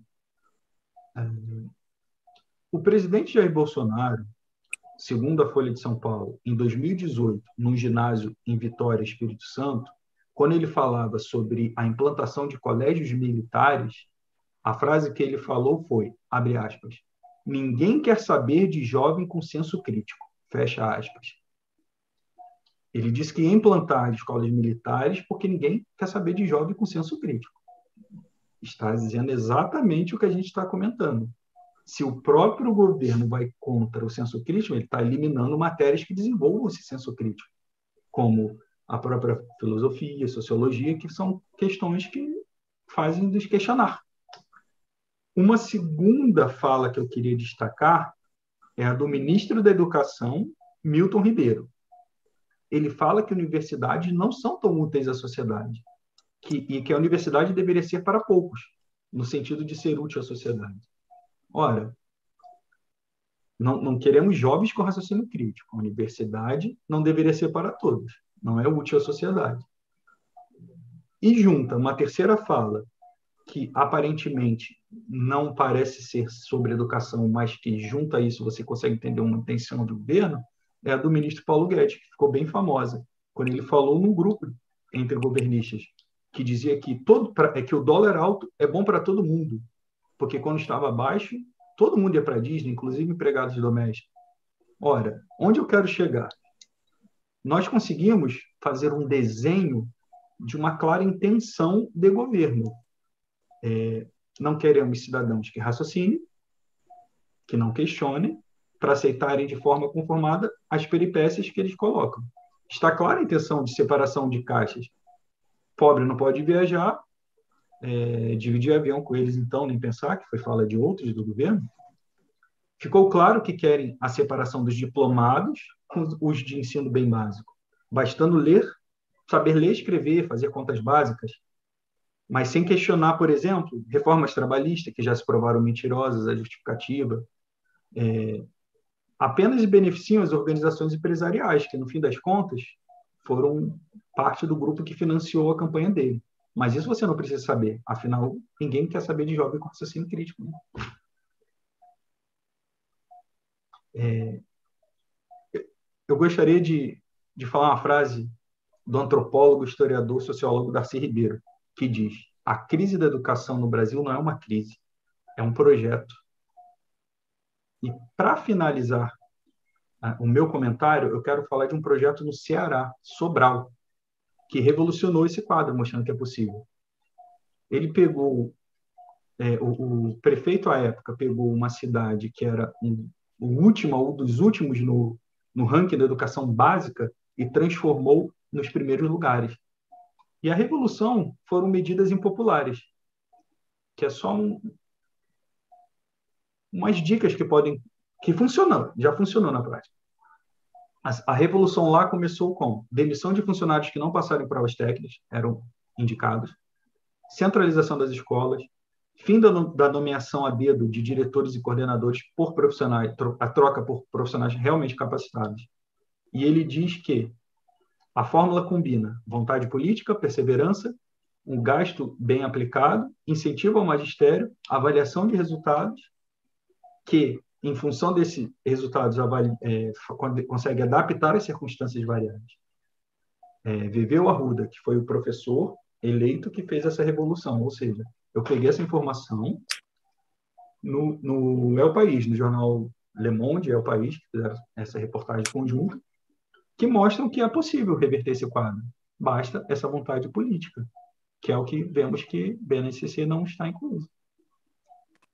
Agora com você. Muito obrigada. Muito obrigada, Léo, pelos seus comentários. É sempre um, um prazer ouvi-lo. É, esperamos contar com você nos nossos próximos programas, com sua participação. Queremos agradecer a sua disponibilidade em estar analisando e fazendo esses comentários. É válido lembrar que o governo Jair Bolsonaro já trocou de ministro da Educação quatro vezes. É um fato que o nosso ouvinte também precisa ficar atento. Então, voltamos com você, João Vitor. É isso aí, excelente comentário, Léo. Muito obrigado por sua participação. E vamos seguir aqui com mais programa com rádio. Agora eu vou deixar aqui passar para o programa mais com rádio. E agora nós vamos com nossa outra outra participante aqui do nosso programa, que é a nossa querida Adriana, que vai falar um pouco sobre outras notícias que está rodando e acontecendo no mundo. É com você, Adriana. Boa noite a todos. Então, a rede municipal de ensino retornará 100% presencial em 2022, né? A rede municipal de ensino abrirá as matrículas para novos alunos a partir do dia 3 de janeiro de 2022. E, de acordo com a diretora Geisa Nunes, do CEMEI, Padre Eduardo, o secretário afirmou em reunião com os diretores de escolas da capital que há uma grande expectativa de retorno às aulas com 100% de atividades presenciais. Porém, esta informação só poderá ser efetivada em conformidade com todas as orientações e protocolos sanitários apresentados em conjuntos pelas autoridades competentes e pelo prefeito Dr. Pessoa. Muitos professores eles têm demonstrado insegurança neste sentido, acreditando que ainda há muita incerteza por conta do período pandêmico que ainda está instalado em todo o mundo. Rochelle? Muito bem, deixa eu falar para você. Natal é tempo de comemorar, compartilhar bons momentos. E para adoçar os seus melhores momentos, você pode contar com a Dona Lica Confeitaria. Temos kits de doces e salgados que vão tornar sua ceia ainda mais especial. Ligue agora e faça o seu orçamento pelo WhatsApp 86 8820 6899. Você também pode conferir os trabalhos da Dona Lica Confeitaria pelo Instagram, arroba Dona Lica Confeitaria. É com você, João Vitor. Muito é bem. Olha aí. São as nossas participações dos reclames do Plim Plim, como diria um certo apresentador. E vamos continuar seguindo aqui com mais programa com rádio. Nós temos mais participação de outros comunicadores? Mais merchans? Adriano. Muito bem, Adriana, estamos contando com você. A FT Cosméticos. Programa Mais com Rádio. Mais com Rádio. É uma realização dos alunos da Escola de Comunicação com Rádio do Brasil. A FT Cosméticos pensou em cosméticos e perfumaria pensou em FT Cosméticos. Você compra sem sair de casa as melhores marcas e preços da cidade. Você encontra aqui. Então confira nossas promoções no Instagram arroba fcosméticos ou pelo WhatsApp 998803 1356. Muito bem, nós estamos encerrando por aqui. Eu sou Rochelle Milanês e esse foi o seu programa Mais com Rádio. Nós vamos ouvir aqui os créditos com o nosso amigo João Vitor. João Vitor, é com você. Estamos encerrando mais uma edição do seu programa Mais com Rádio. E não esqueça, você pode acompanhar também o programa Mais com Rádio pelo YouTube. Isso mesmo, no canal Mais com Rádio. Você também pode acessar o com, a Com Rádio pelo Instagram, arroba EAD Com Rádio. Vamos, João Vitor, é com você. Depois disso, nós vamos ficando por aqui. Eu agradeço a vocês pela sua audiência, obrigado a vocês pelo esse carinho. Agradeço a todos os convidados que participaram do nosso programa e até a próxima, se Deus quiser. Tchau. Programa Mais com Rádio. Notícia na medida certa, com foco na solução. Muito bem. Só faltaram os créditos com a apresentação de Rochelle Milanês, João Vitor, Adriana Flávia, comentário de Léo Sursim, apoio técnico de, de... É que eu tinha, é que eu tinha um script, desculpa, é que eu tinha um script aqui e na, o negócio aqui deu problema, desculpa, meu celular tá, descarregou também. Tudo bem? Perdão. Desculpa, gente. professor. Não, vamos lá, vamos lá. Escutem aí agora que eu acho que tem muita coisa para a gente aprender com o que vocês trouxeram aí, tá? É, eu vou deixar primeiro o Denilson falar, mas eu queria já dizer de antemão que, a, como o pai do Léo falou, só erra quem faz. tá bom? Já já a gente volta depois dos comerciais. Não, depois dos comerciais não, brincadeira. Denilson, meu querido professor, meu querido amigo e irmão, diga aí suas impressões, tá? Sobre o que os meninos apresentaram. Olá, Iraildo, boa noite. Boa noite a todos. Desculpem, a voz está um pouco pensada, porque os trabalhos aqui não param no final de ano. Aliás, Flávia, Adriana, e o privilégio de, de ser o diretor dessa jovem, de uma voz belíssima, e eu até me surpreendi quando ouvi a voz dela. Será que é? No final deram os créditos. Mas vamos aqui ao contexto do programa, tá? O professor Iraildo falava de pauta, né, gente? Agora, é fundamental que a gente tenha também a consciência de que a pauta, ela, quando é uma pauta bem escolhida, quando é uma pauta bem estudada, analisada, ela necessariamente precisa do roteiro, tá? Porque senão vocês vão deixar a pauta cair por falta de um roteiro. Tudo bem que aqui é, é um programa que está ao vivo, é, tem a questão do atraso mesmo, das trilhas que não, não encaixam. É, os apresentadores ficaram nervosos diante de todos os problemas técnicos que começaram antes, mas a gente tem que manter esse calmo, sereno, tá bom? Por mais difícil que seja, porque a gente tem que entender que do outro lado, para ouvir essa pauta, que você precisa do roteiro como profissional, seja a técnica, seja os apresentadores, por exemplo, eu senti uma certa dificuldade de entender quem eram os apresentadores. Eu percebi que tínhamos, no início do programa, três apresentadores um comentarista. Então, é, vocês precisam fazer esse roteiro, gente. Não basta ter uma grande pauta, ou a pauta, a bam, bam, bam. Tem que ter esse roteiro. Tem que trabalhar. Quem inicia, quem apresenta quem. Porque se é um programa de rádio, né, ficaria muito mais elegante é, saudar os ouvintes e a pessoa apresentando o colega de trabalho e o outro, consequentemente, fazendo o que nós chamamos de ping-pong na comunicação. Né? Um passa a bola para o outro, sem atropelar, deixar o programa redondinho. Por quê? Porque para o ouvinte, quando ele começa a perceber que o programa já começou na zica mesmo, a única opção que ele tem ou é mudar de estação ou desligar o rádio. Tá? Eu estou me referindo a programa de rádio, mas poderia ser de televisão, poderia ser um podcast, enfim. Se não tiver a, a, a coisinha redondinha, bem feita, bem estudada, o roteiro e a pauta juntos, vocês né, começam é, é, é, o programa muito, muito perdidos. Em relação à questão da dúvida de quem eram os apresentadores, depois eu senti que a Rochelle é que chamou a responsabilidade para mim, depois veio o, comentarista. É fundamental que quando a gente chamou comentarista, a gente, o apresentador, nós que conduzimos o programa, tá? A gente tem que ter essa, essa preocupação. Quem é que eu vou chamar agora? É fulano de tal? Então, o que é que ele vai falar? O comentarista, se ele estava falando sobre a questão do, do QI, a média, ele poderia deixar um pouco mais interessante a pauta. Por exemplo, no Brasil, o QI média é de 87. Né? Hong Kong e Coreia do Sul tem 106. São os campeões de QI no mundo. É, deixar a informação mais rica para depois trazer a, a participação do professor, depois fazer os comentários, fico meio que perdido.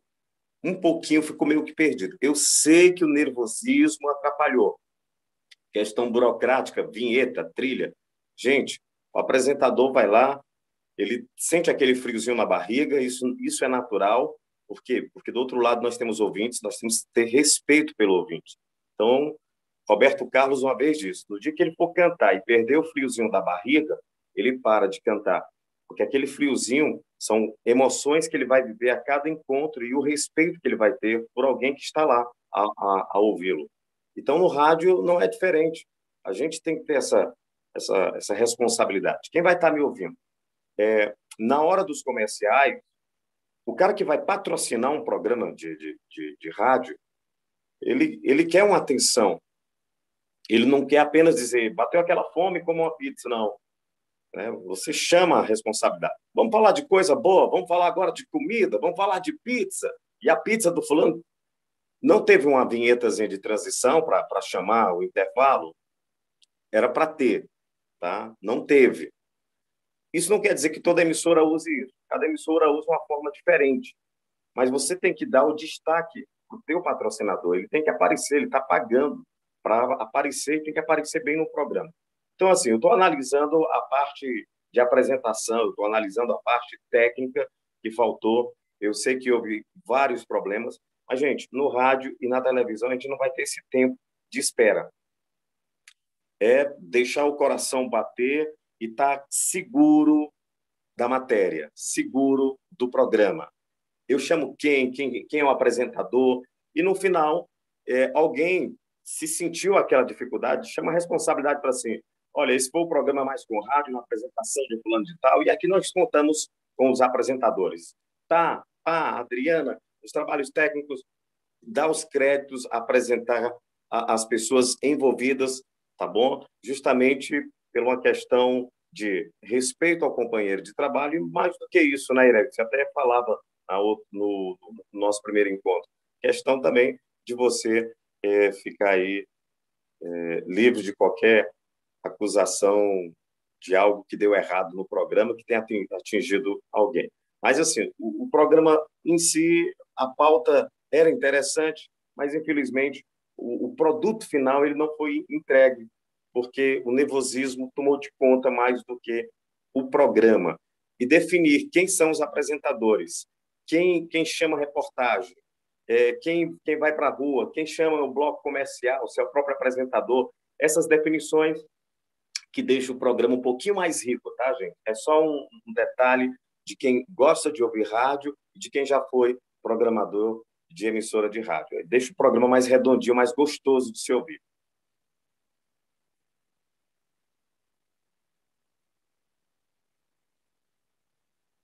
Não estou te ouvindo, Iraildo. Opa, o João Vitor colocou aqui, lá vem a bronca, né, João? Tenha medo não, João.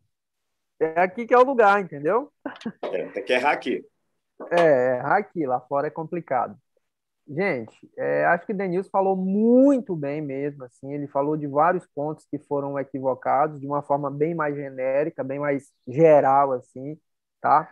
Mas, é, e eu concordo plenamente com o que você falou, Denilson, acho que é, vocês trouxeram um tema, trouxeram uma excelente pauta, fiz a venda da pauta de vocês aqui, inclusive para o pessoal do Instagram, e vocês não conseguiram cumprir essa pauta como deveria ser cumprida, né? Porque é uma pauta realmente instigante, assim, para a gente poder refletir e pensar. Houve essa falta de, de conexão, desorganização. Acho que todos os contextos é, levam a gente a cometer equívocos, claro, leva a gente se desorganizar e tal, mas eu acho que tem algumas coisas aí que foram muito positivas, né? E que talvez vocês não conseguiram visualizar ou conduzir dentro de uma estrutura que pudessem ser bem, bem, é, bem ajustadas. Né? Então, quero falar muito sobre isso. Acho que a primeira coisa é o seguinte: acho que o Léo, ele, embora seja do grupo, ele poderia ter vindo como uma pessoa é, para o debate no estúdio. Porque ele tinha o conhecimento, ele tem o conhecimento da pauta. Então, é, o comentário do Léo não seria aí a gente tem que ter a inteligência de conhecer a nossa fonte, o nosso público, o nosso tema. Não teria tempo suficiente para o Léo ter feito um comentário. O Léo fez praticamente um, um jornal inteiro. Comentário, ele é curto. Um comentário no rádio, ele não pode demorar mais do que um minuto e meio, dois minutos ou três minutos. Um bom comentário é três minutos. E um comentário, ele tem a seguinte estrutura, tá, Léo? você for comentar. Eu uso uma estrutura que é assim, né? Que é, a gente aprende de uma forma lá na universidade. Eu vou falar uma palavra aqui que é uma sigla que é estranha, chama TREP, Técnicas de Entrevista e Reportagem. TREP, olha o nome da, da disciplina, mas enfim. Não é nada sugestivo, inclusive na quarta-feira à noite. Melhor a pizza, tá bom? Fico a pizza. Mas vamos lá. Então, eu, eu, eu tentei, durante muito tempo, pensei nessa coisa da técnica, inclusive para encaixar dentro do documentário, e a gente usa uma estrutura que é o seguinte: a gente primeiro, Léo, explica o que é. O que, que eu vou falar? Eu vou falar sobre o QI do brasileiro que está caindo. O que é? O que, que eu vou falar? Segundo, você faz uma análise, você explica o que, que é isso. Não, o QI está caindo porque as pesquisas estão apontando que estão caindo. Certo? E você faz essa explicação usando o como, o porquê que está caindo. É, porque o Bolsonaro está colocando lá as escolas, os alunos, o que é que pense, muita gente está dizendo que tem alguns índices e tudo mais. Então, você faz essa análise no miolo, em três momentos. Primeiro, você diz o quê, segundo momento, você analisa como explica né, o que, que é, e depois você leva alguma coisa, é, alguma informação para a ação. Se você quer conhecer mais sobre esse assunto, vá lá na página tal, converse e tal, veja no INEP e tal. Então, um comentário sucinto e bom, e se você pegar o comentário da Mira Leitão, o comentário do Arnaldo Jabor, de vários outros, você vai ver que quando eles são focados para fazer comentário, eles fazem essa estrutura, tá?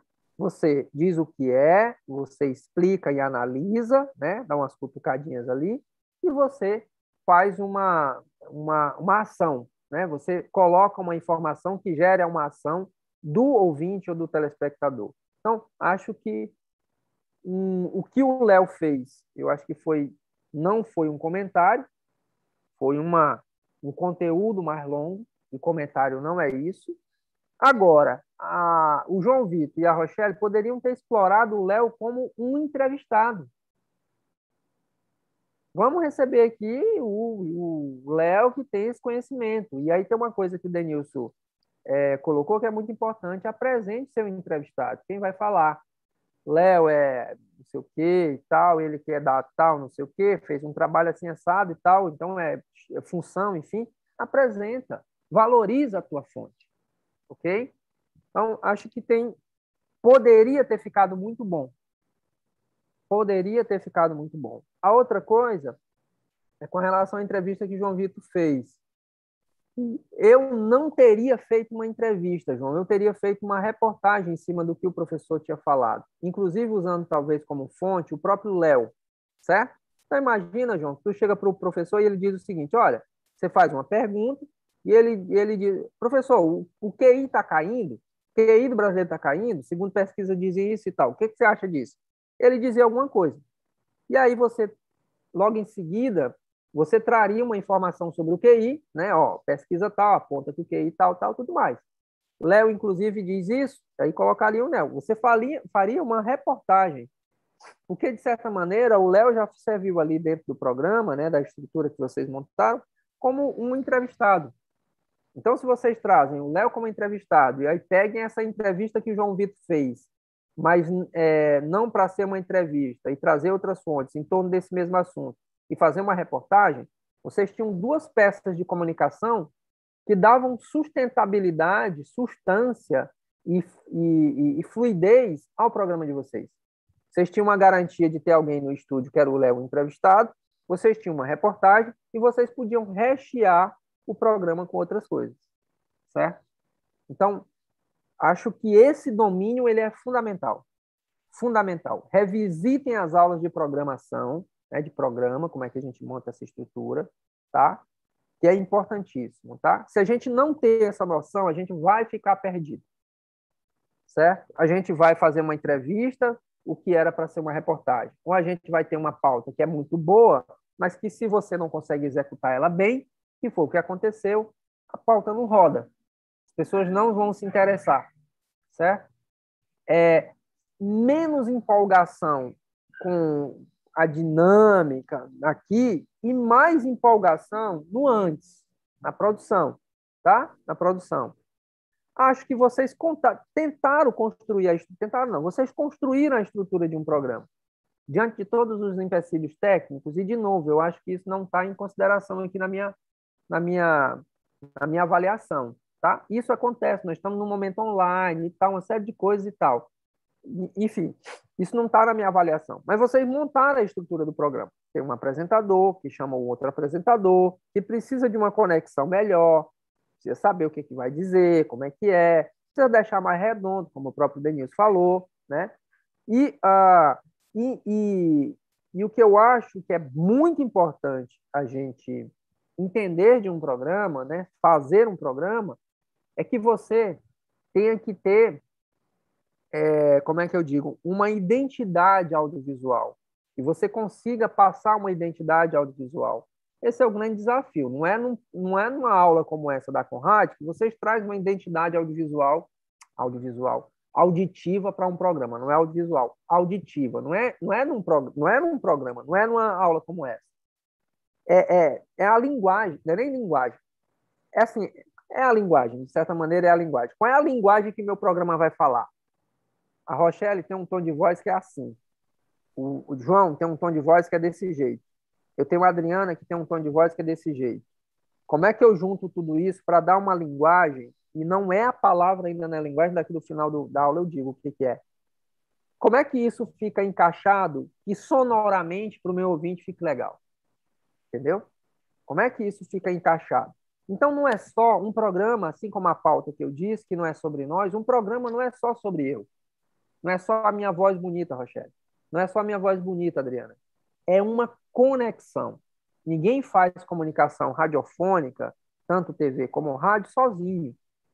Não é possível a gente fazer, porque a gente precisa do outro. A gente precisa da técnica, precisa de tudo.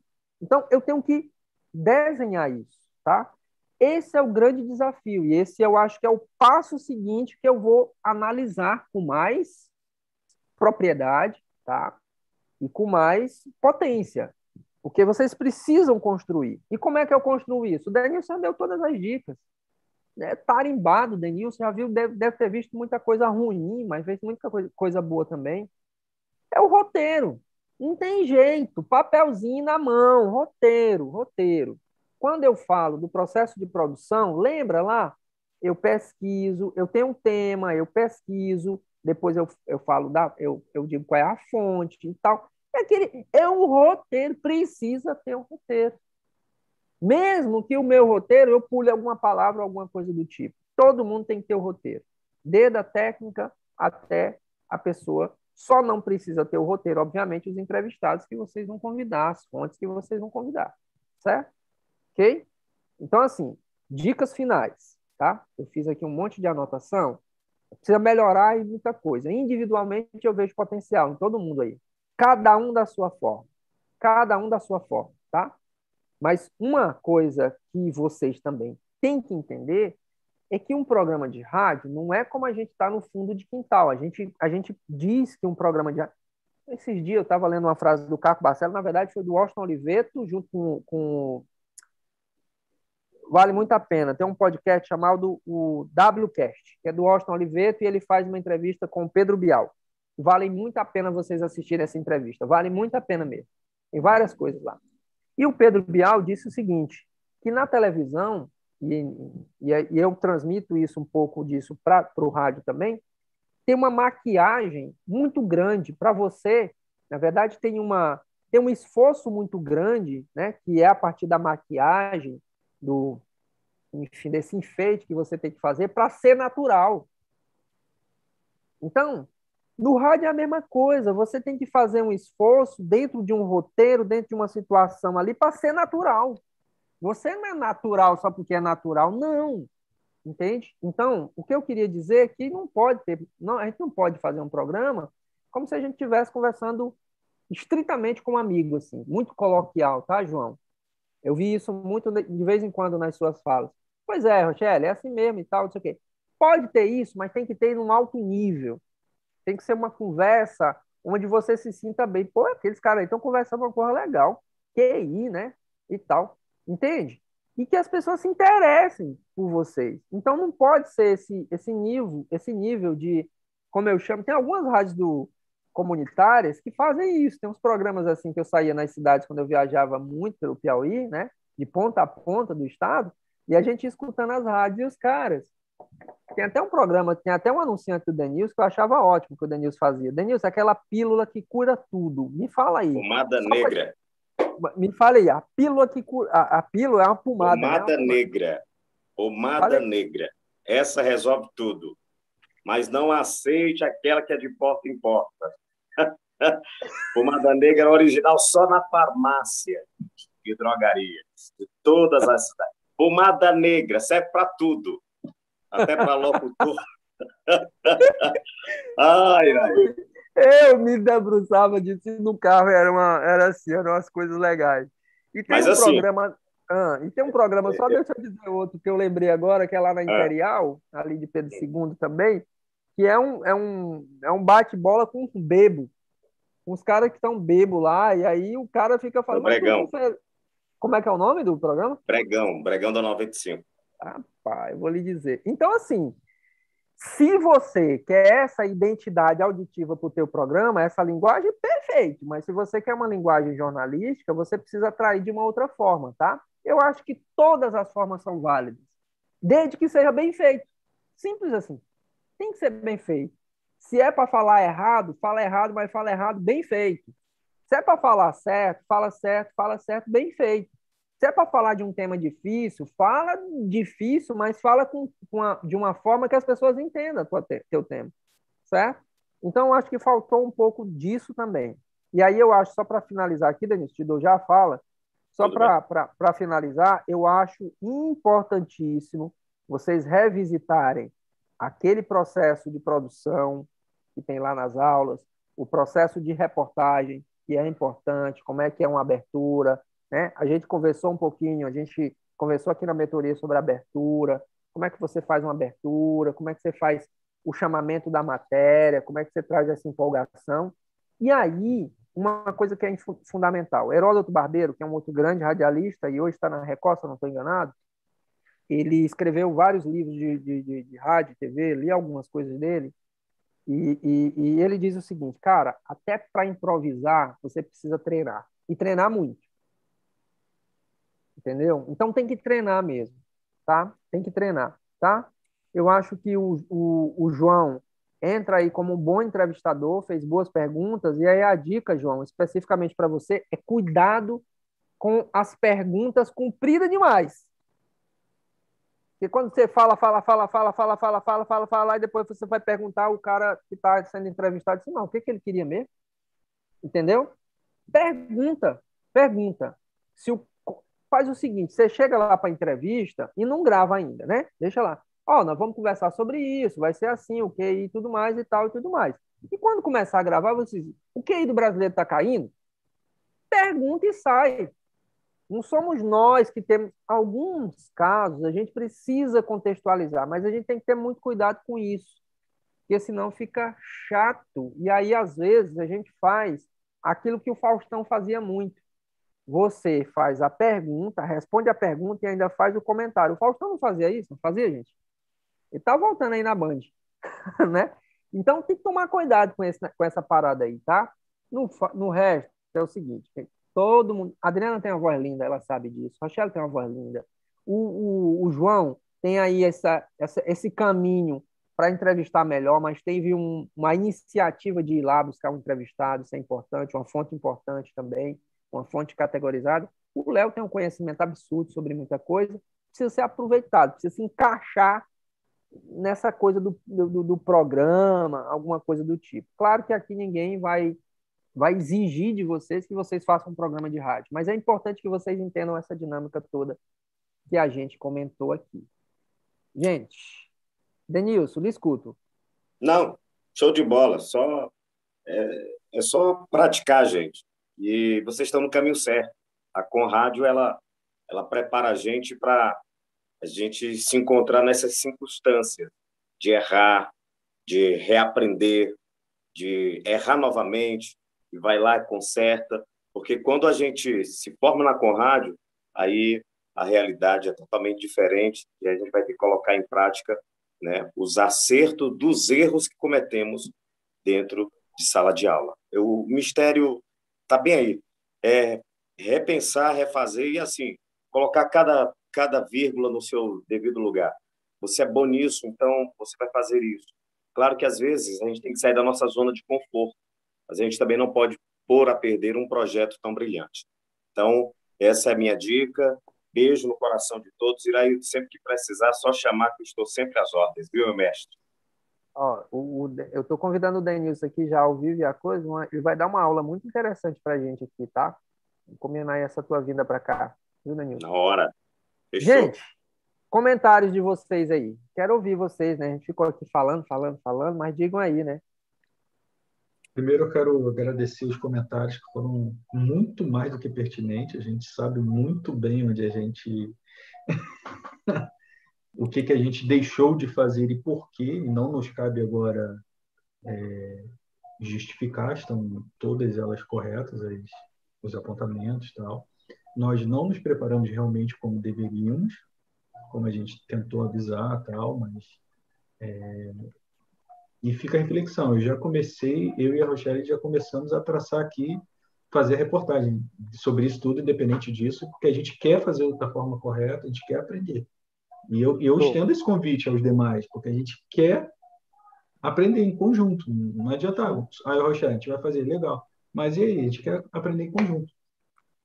Aí eu deixo já o convite aqui diante de todos, porque a gente quer. Se, se, eu vou falar, não sei se eu falo por todos, eu queria refazer da forma correta.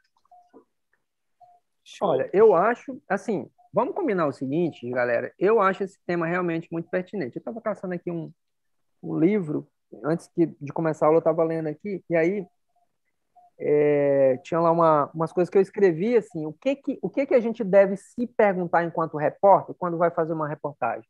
Quais são as perguntas que eu devo que eu devo me fazer, né, nesse processo todo? E uma das perguntas é, é se as fontes, o que a fonte me disse, né, a escolha da fonte que eu tive, o que ela me disse realmente é, é convincente, ou que não exige questionamento, né? E aí teve duas coisas que eu acho que foram muito positivas com relação a vocês. Primeiro, que o Léo fez um comentário em cima do comentário da entrevista. Eu acho que é essa parada aí que vocês têm que pegar isso no dente, entendeu? Não se contentar com a primeira com a primeira pergunta. E o Léo foi muito didático, tá? Como é que a gente transforma esse didatismo, Léo, de uma forma jornalística, de uma forma onde eu consiga, inclusive, trazer, não talvez eu falando, mas trazer uma outra fonte, provocando uma pergunta para aquela outra fonte falar esse, é, é, fazer esse contraponto, entendeu? Então, acho que isso foi muito interessante. Você colocou coisas que o, o rico do conteúdo foi, foi, foi essa fala, junto com a do professor. Se juntar isso direitinho, eu acho que vai dar. Então, assim, se perguntem sempre se aquela fonte que foi escolhida para falar sobre aquele assunto não merece os contrapontos, tá bom? Não merece contraponto. E é aí onde está a reflexão que você gera diante de uma peça jornalística, de uma peça seja de rádio ou de TV, nesse processo aí, nessa escolha, tá bom? Sugiro o quê que eu sugiro? Eu acho que o Léo já pontuou isso aí. Façam de novo o programa. E eu terei o maior prazer em ouvir. Estruturem de novo o programa. Agora, coloquem um roteiro, façam uma reportagem, façam uma reportagem, escutem mais pessoas com relação ao QI. O João pode fazer, continuar com essa entrevista, pegar essas informações e editar para uma, para uma reportagem, pegando inclusive o vizinho do João, dizendo: você sabe que você sabe o que é QI? Que é um outro problema. A Rochelle identificou isso durante o programa. Tradução de sigla. Né? tradução de siglo PISA. Eu sei o que é o PISA, mas tem muita gente que não sabe o que é o PISA, né? Então, de novo, o comentário vem naquela explicaçãozinha no início, que é explicação e análise, e depois para a gente fechar uma coisa para ação, né? Quer saber mais? Está lá no PISA. O PISA é assim e tal, tudo mais. Entende? Então, João, talvez você poderia ter pegado ali, fazer o que a gente chama de uma enquete popular. Você sabe o que é isso? Você sabe o que é o PISA? Você sabe que o QI está caindo? Quanto é teu QI? Né? Vocês poderiam ter feito um teste de QI de vocês para se divertirem. E olha, eu, e, e, aí a Rochelle poderia ter feito o seguinte: olha, Léo, e eu estou desconfiado desse negócio aí, porque o meu QI é tanto, eu não caí meu QI, meu QI está ótimo. É, eu acho que durante. É, tomando aqui a sua fala. Durante os seus comentários e os comentários do Denilson, eu acho que o meu sentimento foi o mesmo do Léo. A gente, em alguns momentos, a gente ficava rindo, porque desde o começo que o trabalho foi proposto, a gente viu tudo que a gente colocou no grupo. Estrutura, pauta, chamando para pauta, é, proposta de entrevistados, um a favor, um contra, um neutro, um neutro sobre o tema, proposta de fontes, currículo das fontes. A, a, essa semana debatemos sobre a estrutura do programa, quem ia fazer o quê, quem ia falar o quê. Então, assim, não justificando, mas assim, é, achando mesmo até engraçado que nós erramos algo, mas vamos sabiam. dizer assim, consciente, né? Consciente, né, Léo? Esse é o pior A gente já sabia que ia acontecer. Isso, é então, assim, de certa forma, a gente até fica, de certa forma, feliz com, com tudo que a gente ouviu, porque isso corrobora com o nosso entendimento que a gente estava no caminho certo, né, Léo? Vamos dizer que a gente estava no caminho certo. Assim, da maneira que a gente tinha pensado, da maneira que a gente tinha planejado. Claro que não basta estar no caminho certo, é preciso caminhar, não é verdade? É. Então, o que faltou foi isso, os passos nesse caminho certo. É. Mas a gente, de certa forma, a gente riu bastante aqui. Eu acho que o meu sentimento foi o mesmo dele, enquanto vocês iam falando, porque a gente ia relembrando toda nossa, todo o nosso percurso e tudo que a uhum. gente se propôs fazer quando a gente pegou esse tema. Porque, assim, eu acredito, professor, que o que você pensou quando você viu o tema foi a mesma coisa quando o Léo colocou o tema. Assim, eu olhei e falei, nossa. Então, assim, esse tema mexeu comigo, né? E uhum. é, é, engraçado como a cada vez que a gente é, comenta sobre o tema, a gente conversa algo sobre esse tema, surgem novas indagações e surge, surge vamos dizer assim, algo que a gente não tinha pensado em abordar. Como você falou uhum. aí, você poderia ter feito o teste do QI e ter dito, olha, meu QI é tanto. Então, realmente é uma coisa tão simples que a gente poderia ter feito entre nós. É. Poderia ter, poderíamos ter aproveitado o nosso uhum. próprio conteúdo, o nosso colega. Então, são coisas que um planejamento faz muita diferença. Tá, Entendeu? Tá, então, deixa, deixa eu entender, gente... deixa eu te entender, então. Então, vocês erraram conscientemente, Uhum. E aí isso me tranquiliza oh, muito, porque eu, oh. tô, eu, tô, eu tô falando muito aqui, porque eu pensei, será que erraram? Não, não, não. Pessoal, ó, não, em, mas em rápido, assim, em, deixa eu te falar. Deixa eu falar uma no, coisa no programa passado, no programa passado, você entendeu quando o Léo colocou que a gente teve uma dificuldade pela falta de participação. Uhum. Mas desde o começo a gente estava nesse processo, trabalhando esse processo. Então, pode ser que os nossos colegas não estão nesse. Então, sim. é necessário, sim, a gente rever isso, é necessário, até para que a gente se policie mais. Mas, assim, é, individualmente a gente estava né? Inclusive, até na aula passada, na mentoria passada, o Léo falou, a gente se comunicava no grupo, fora do grupo e tudo. Então, realmente, a gente buscava lá no Instagram aqueles toques né, que vocês colocam lá sobre a construção da pauta, no, no uhum. Instagram da Conrádio. Era muito interessante, às vezes eu printava e colocava no grupo, né?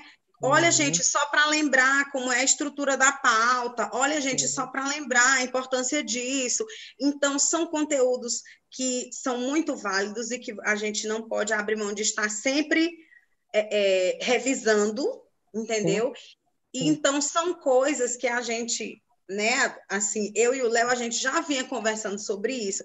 E antes de ontem, se eu não me engano, ele me cobrou: Rochelle, o roteiro que a gente conversou, coloca aqui no grupo. E aí eu coloquei o roteiro ontem. Só que faltou realmente essa conversa com o grupo de, de quem vai fazer o quê. Mas Inclusive... relaxa, Rochelle. Não, relaxa, a gente está no momento, tá bom? Fiquem tranquilos. Eu tô bem, eu também, Léo, antes de dar a fala, eu também estou muito tranquilo, porque eu eu entendi que vocês sabem o que, que vocês viram, o que, que vocês aprenderam. Minha preocupação seria muito maior se vocês realmente não tivessem captado o que, que é a pauta, o que, que é uma reportagem, o que, que é uma estrutura do programa, o que, que é uma abertura. Aí eu ficaria preocupado. Não, não, Por quê? Porque meu, porque meu papel aqui é fazer vocês aprender. Se, eu, se vocês não aprenderem, não. eu que vou me sentir inútil. Pô, não serviu, né? Mas, mas eu estou tranquilo agora. Mas, Léo, fale. Ó, a, vou dar um exemplo simples, na prática, do que aconteceu. Iam ter duas entrevistas rodadas e breve comentário, exatamente como vocês falaram. Porém, é, me foi enviada só hoje, é, e eu disse que eu tinha horário limite por causa do meu trabalho. É, são 24 minutos, é, não tinha a parte escrita, porque falaram assim: ó, vamos eliminar algumas perguntas para editar, caber poucas. Tá? Só que só, só foi enviado o áudio bruto sem nada escrito, não tinha tempo nem hábil da segunda. Então foi o que eu propus a eles. Vamos passar só a primeira e eu vou alongar o comentário dessa daí. Eu tive assim, eu tentei encher é, o espaço com mais e mais coisas além do que até eu mesmo tinha programado para comentar. Entendi. Então deixa eu falar para então, vocês. Então, eu consciente nisso. Né? Tranquilo. Comecem a fazer a edição dos áudios de vocês. João, se apegue nesses aplicativos. Tem vários aplicativos que você consegue editar facinho. Tá bom? Ok? Se tiverem dificuldade, podem falar com o Israel, ele ajuda aqui, tá? Mas tem aplicativo. Só para vocês terem uma ideia, só para vocês terem uma ideia, Francisco José, que deu aula para vocês, que tem uma aula de TV para vocês, não sei se, acho que vocês não assistiram ainda, mas ele, fa, ele entra ao vivo lá na TV Band News, Brasil, né? Band News, e ele grava tudo com o telefone. Ele está ensinando para a gente como é que usa a matéria que ele faz, né? Ele edita tudo aqui e ele envia para a Band pelo telefone, pelo um iPhone. Claro que é um iPhone, né? Mas enfim. Mas se consegue fazer tudo. E áudio. Pesquisem aí, que tem post também na escola com vários aplicativos sobre áudio. E vale para todo mundo. Saiam da mão dos editores. Editem o material de vocês. Porque lá na frente vocês vão precisar disso. Tá bom? Ok? João, abraça essa questão dos, dos aplicativos. Seja referência dentro do teu grupo com relação a essa coisa dos aplicativos.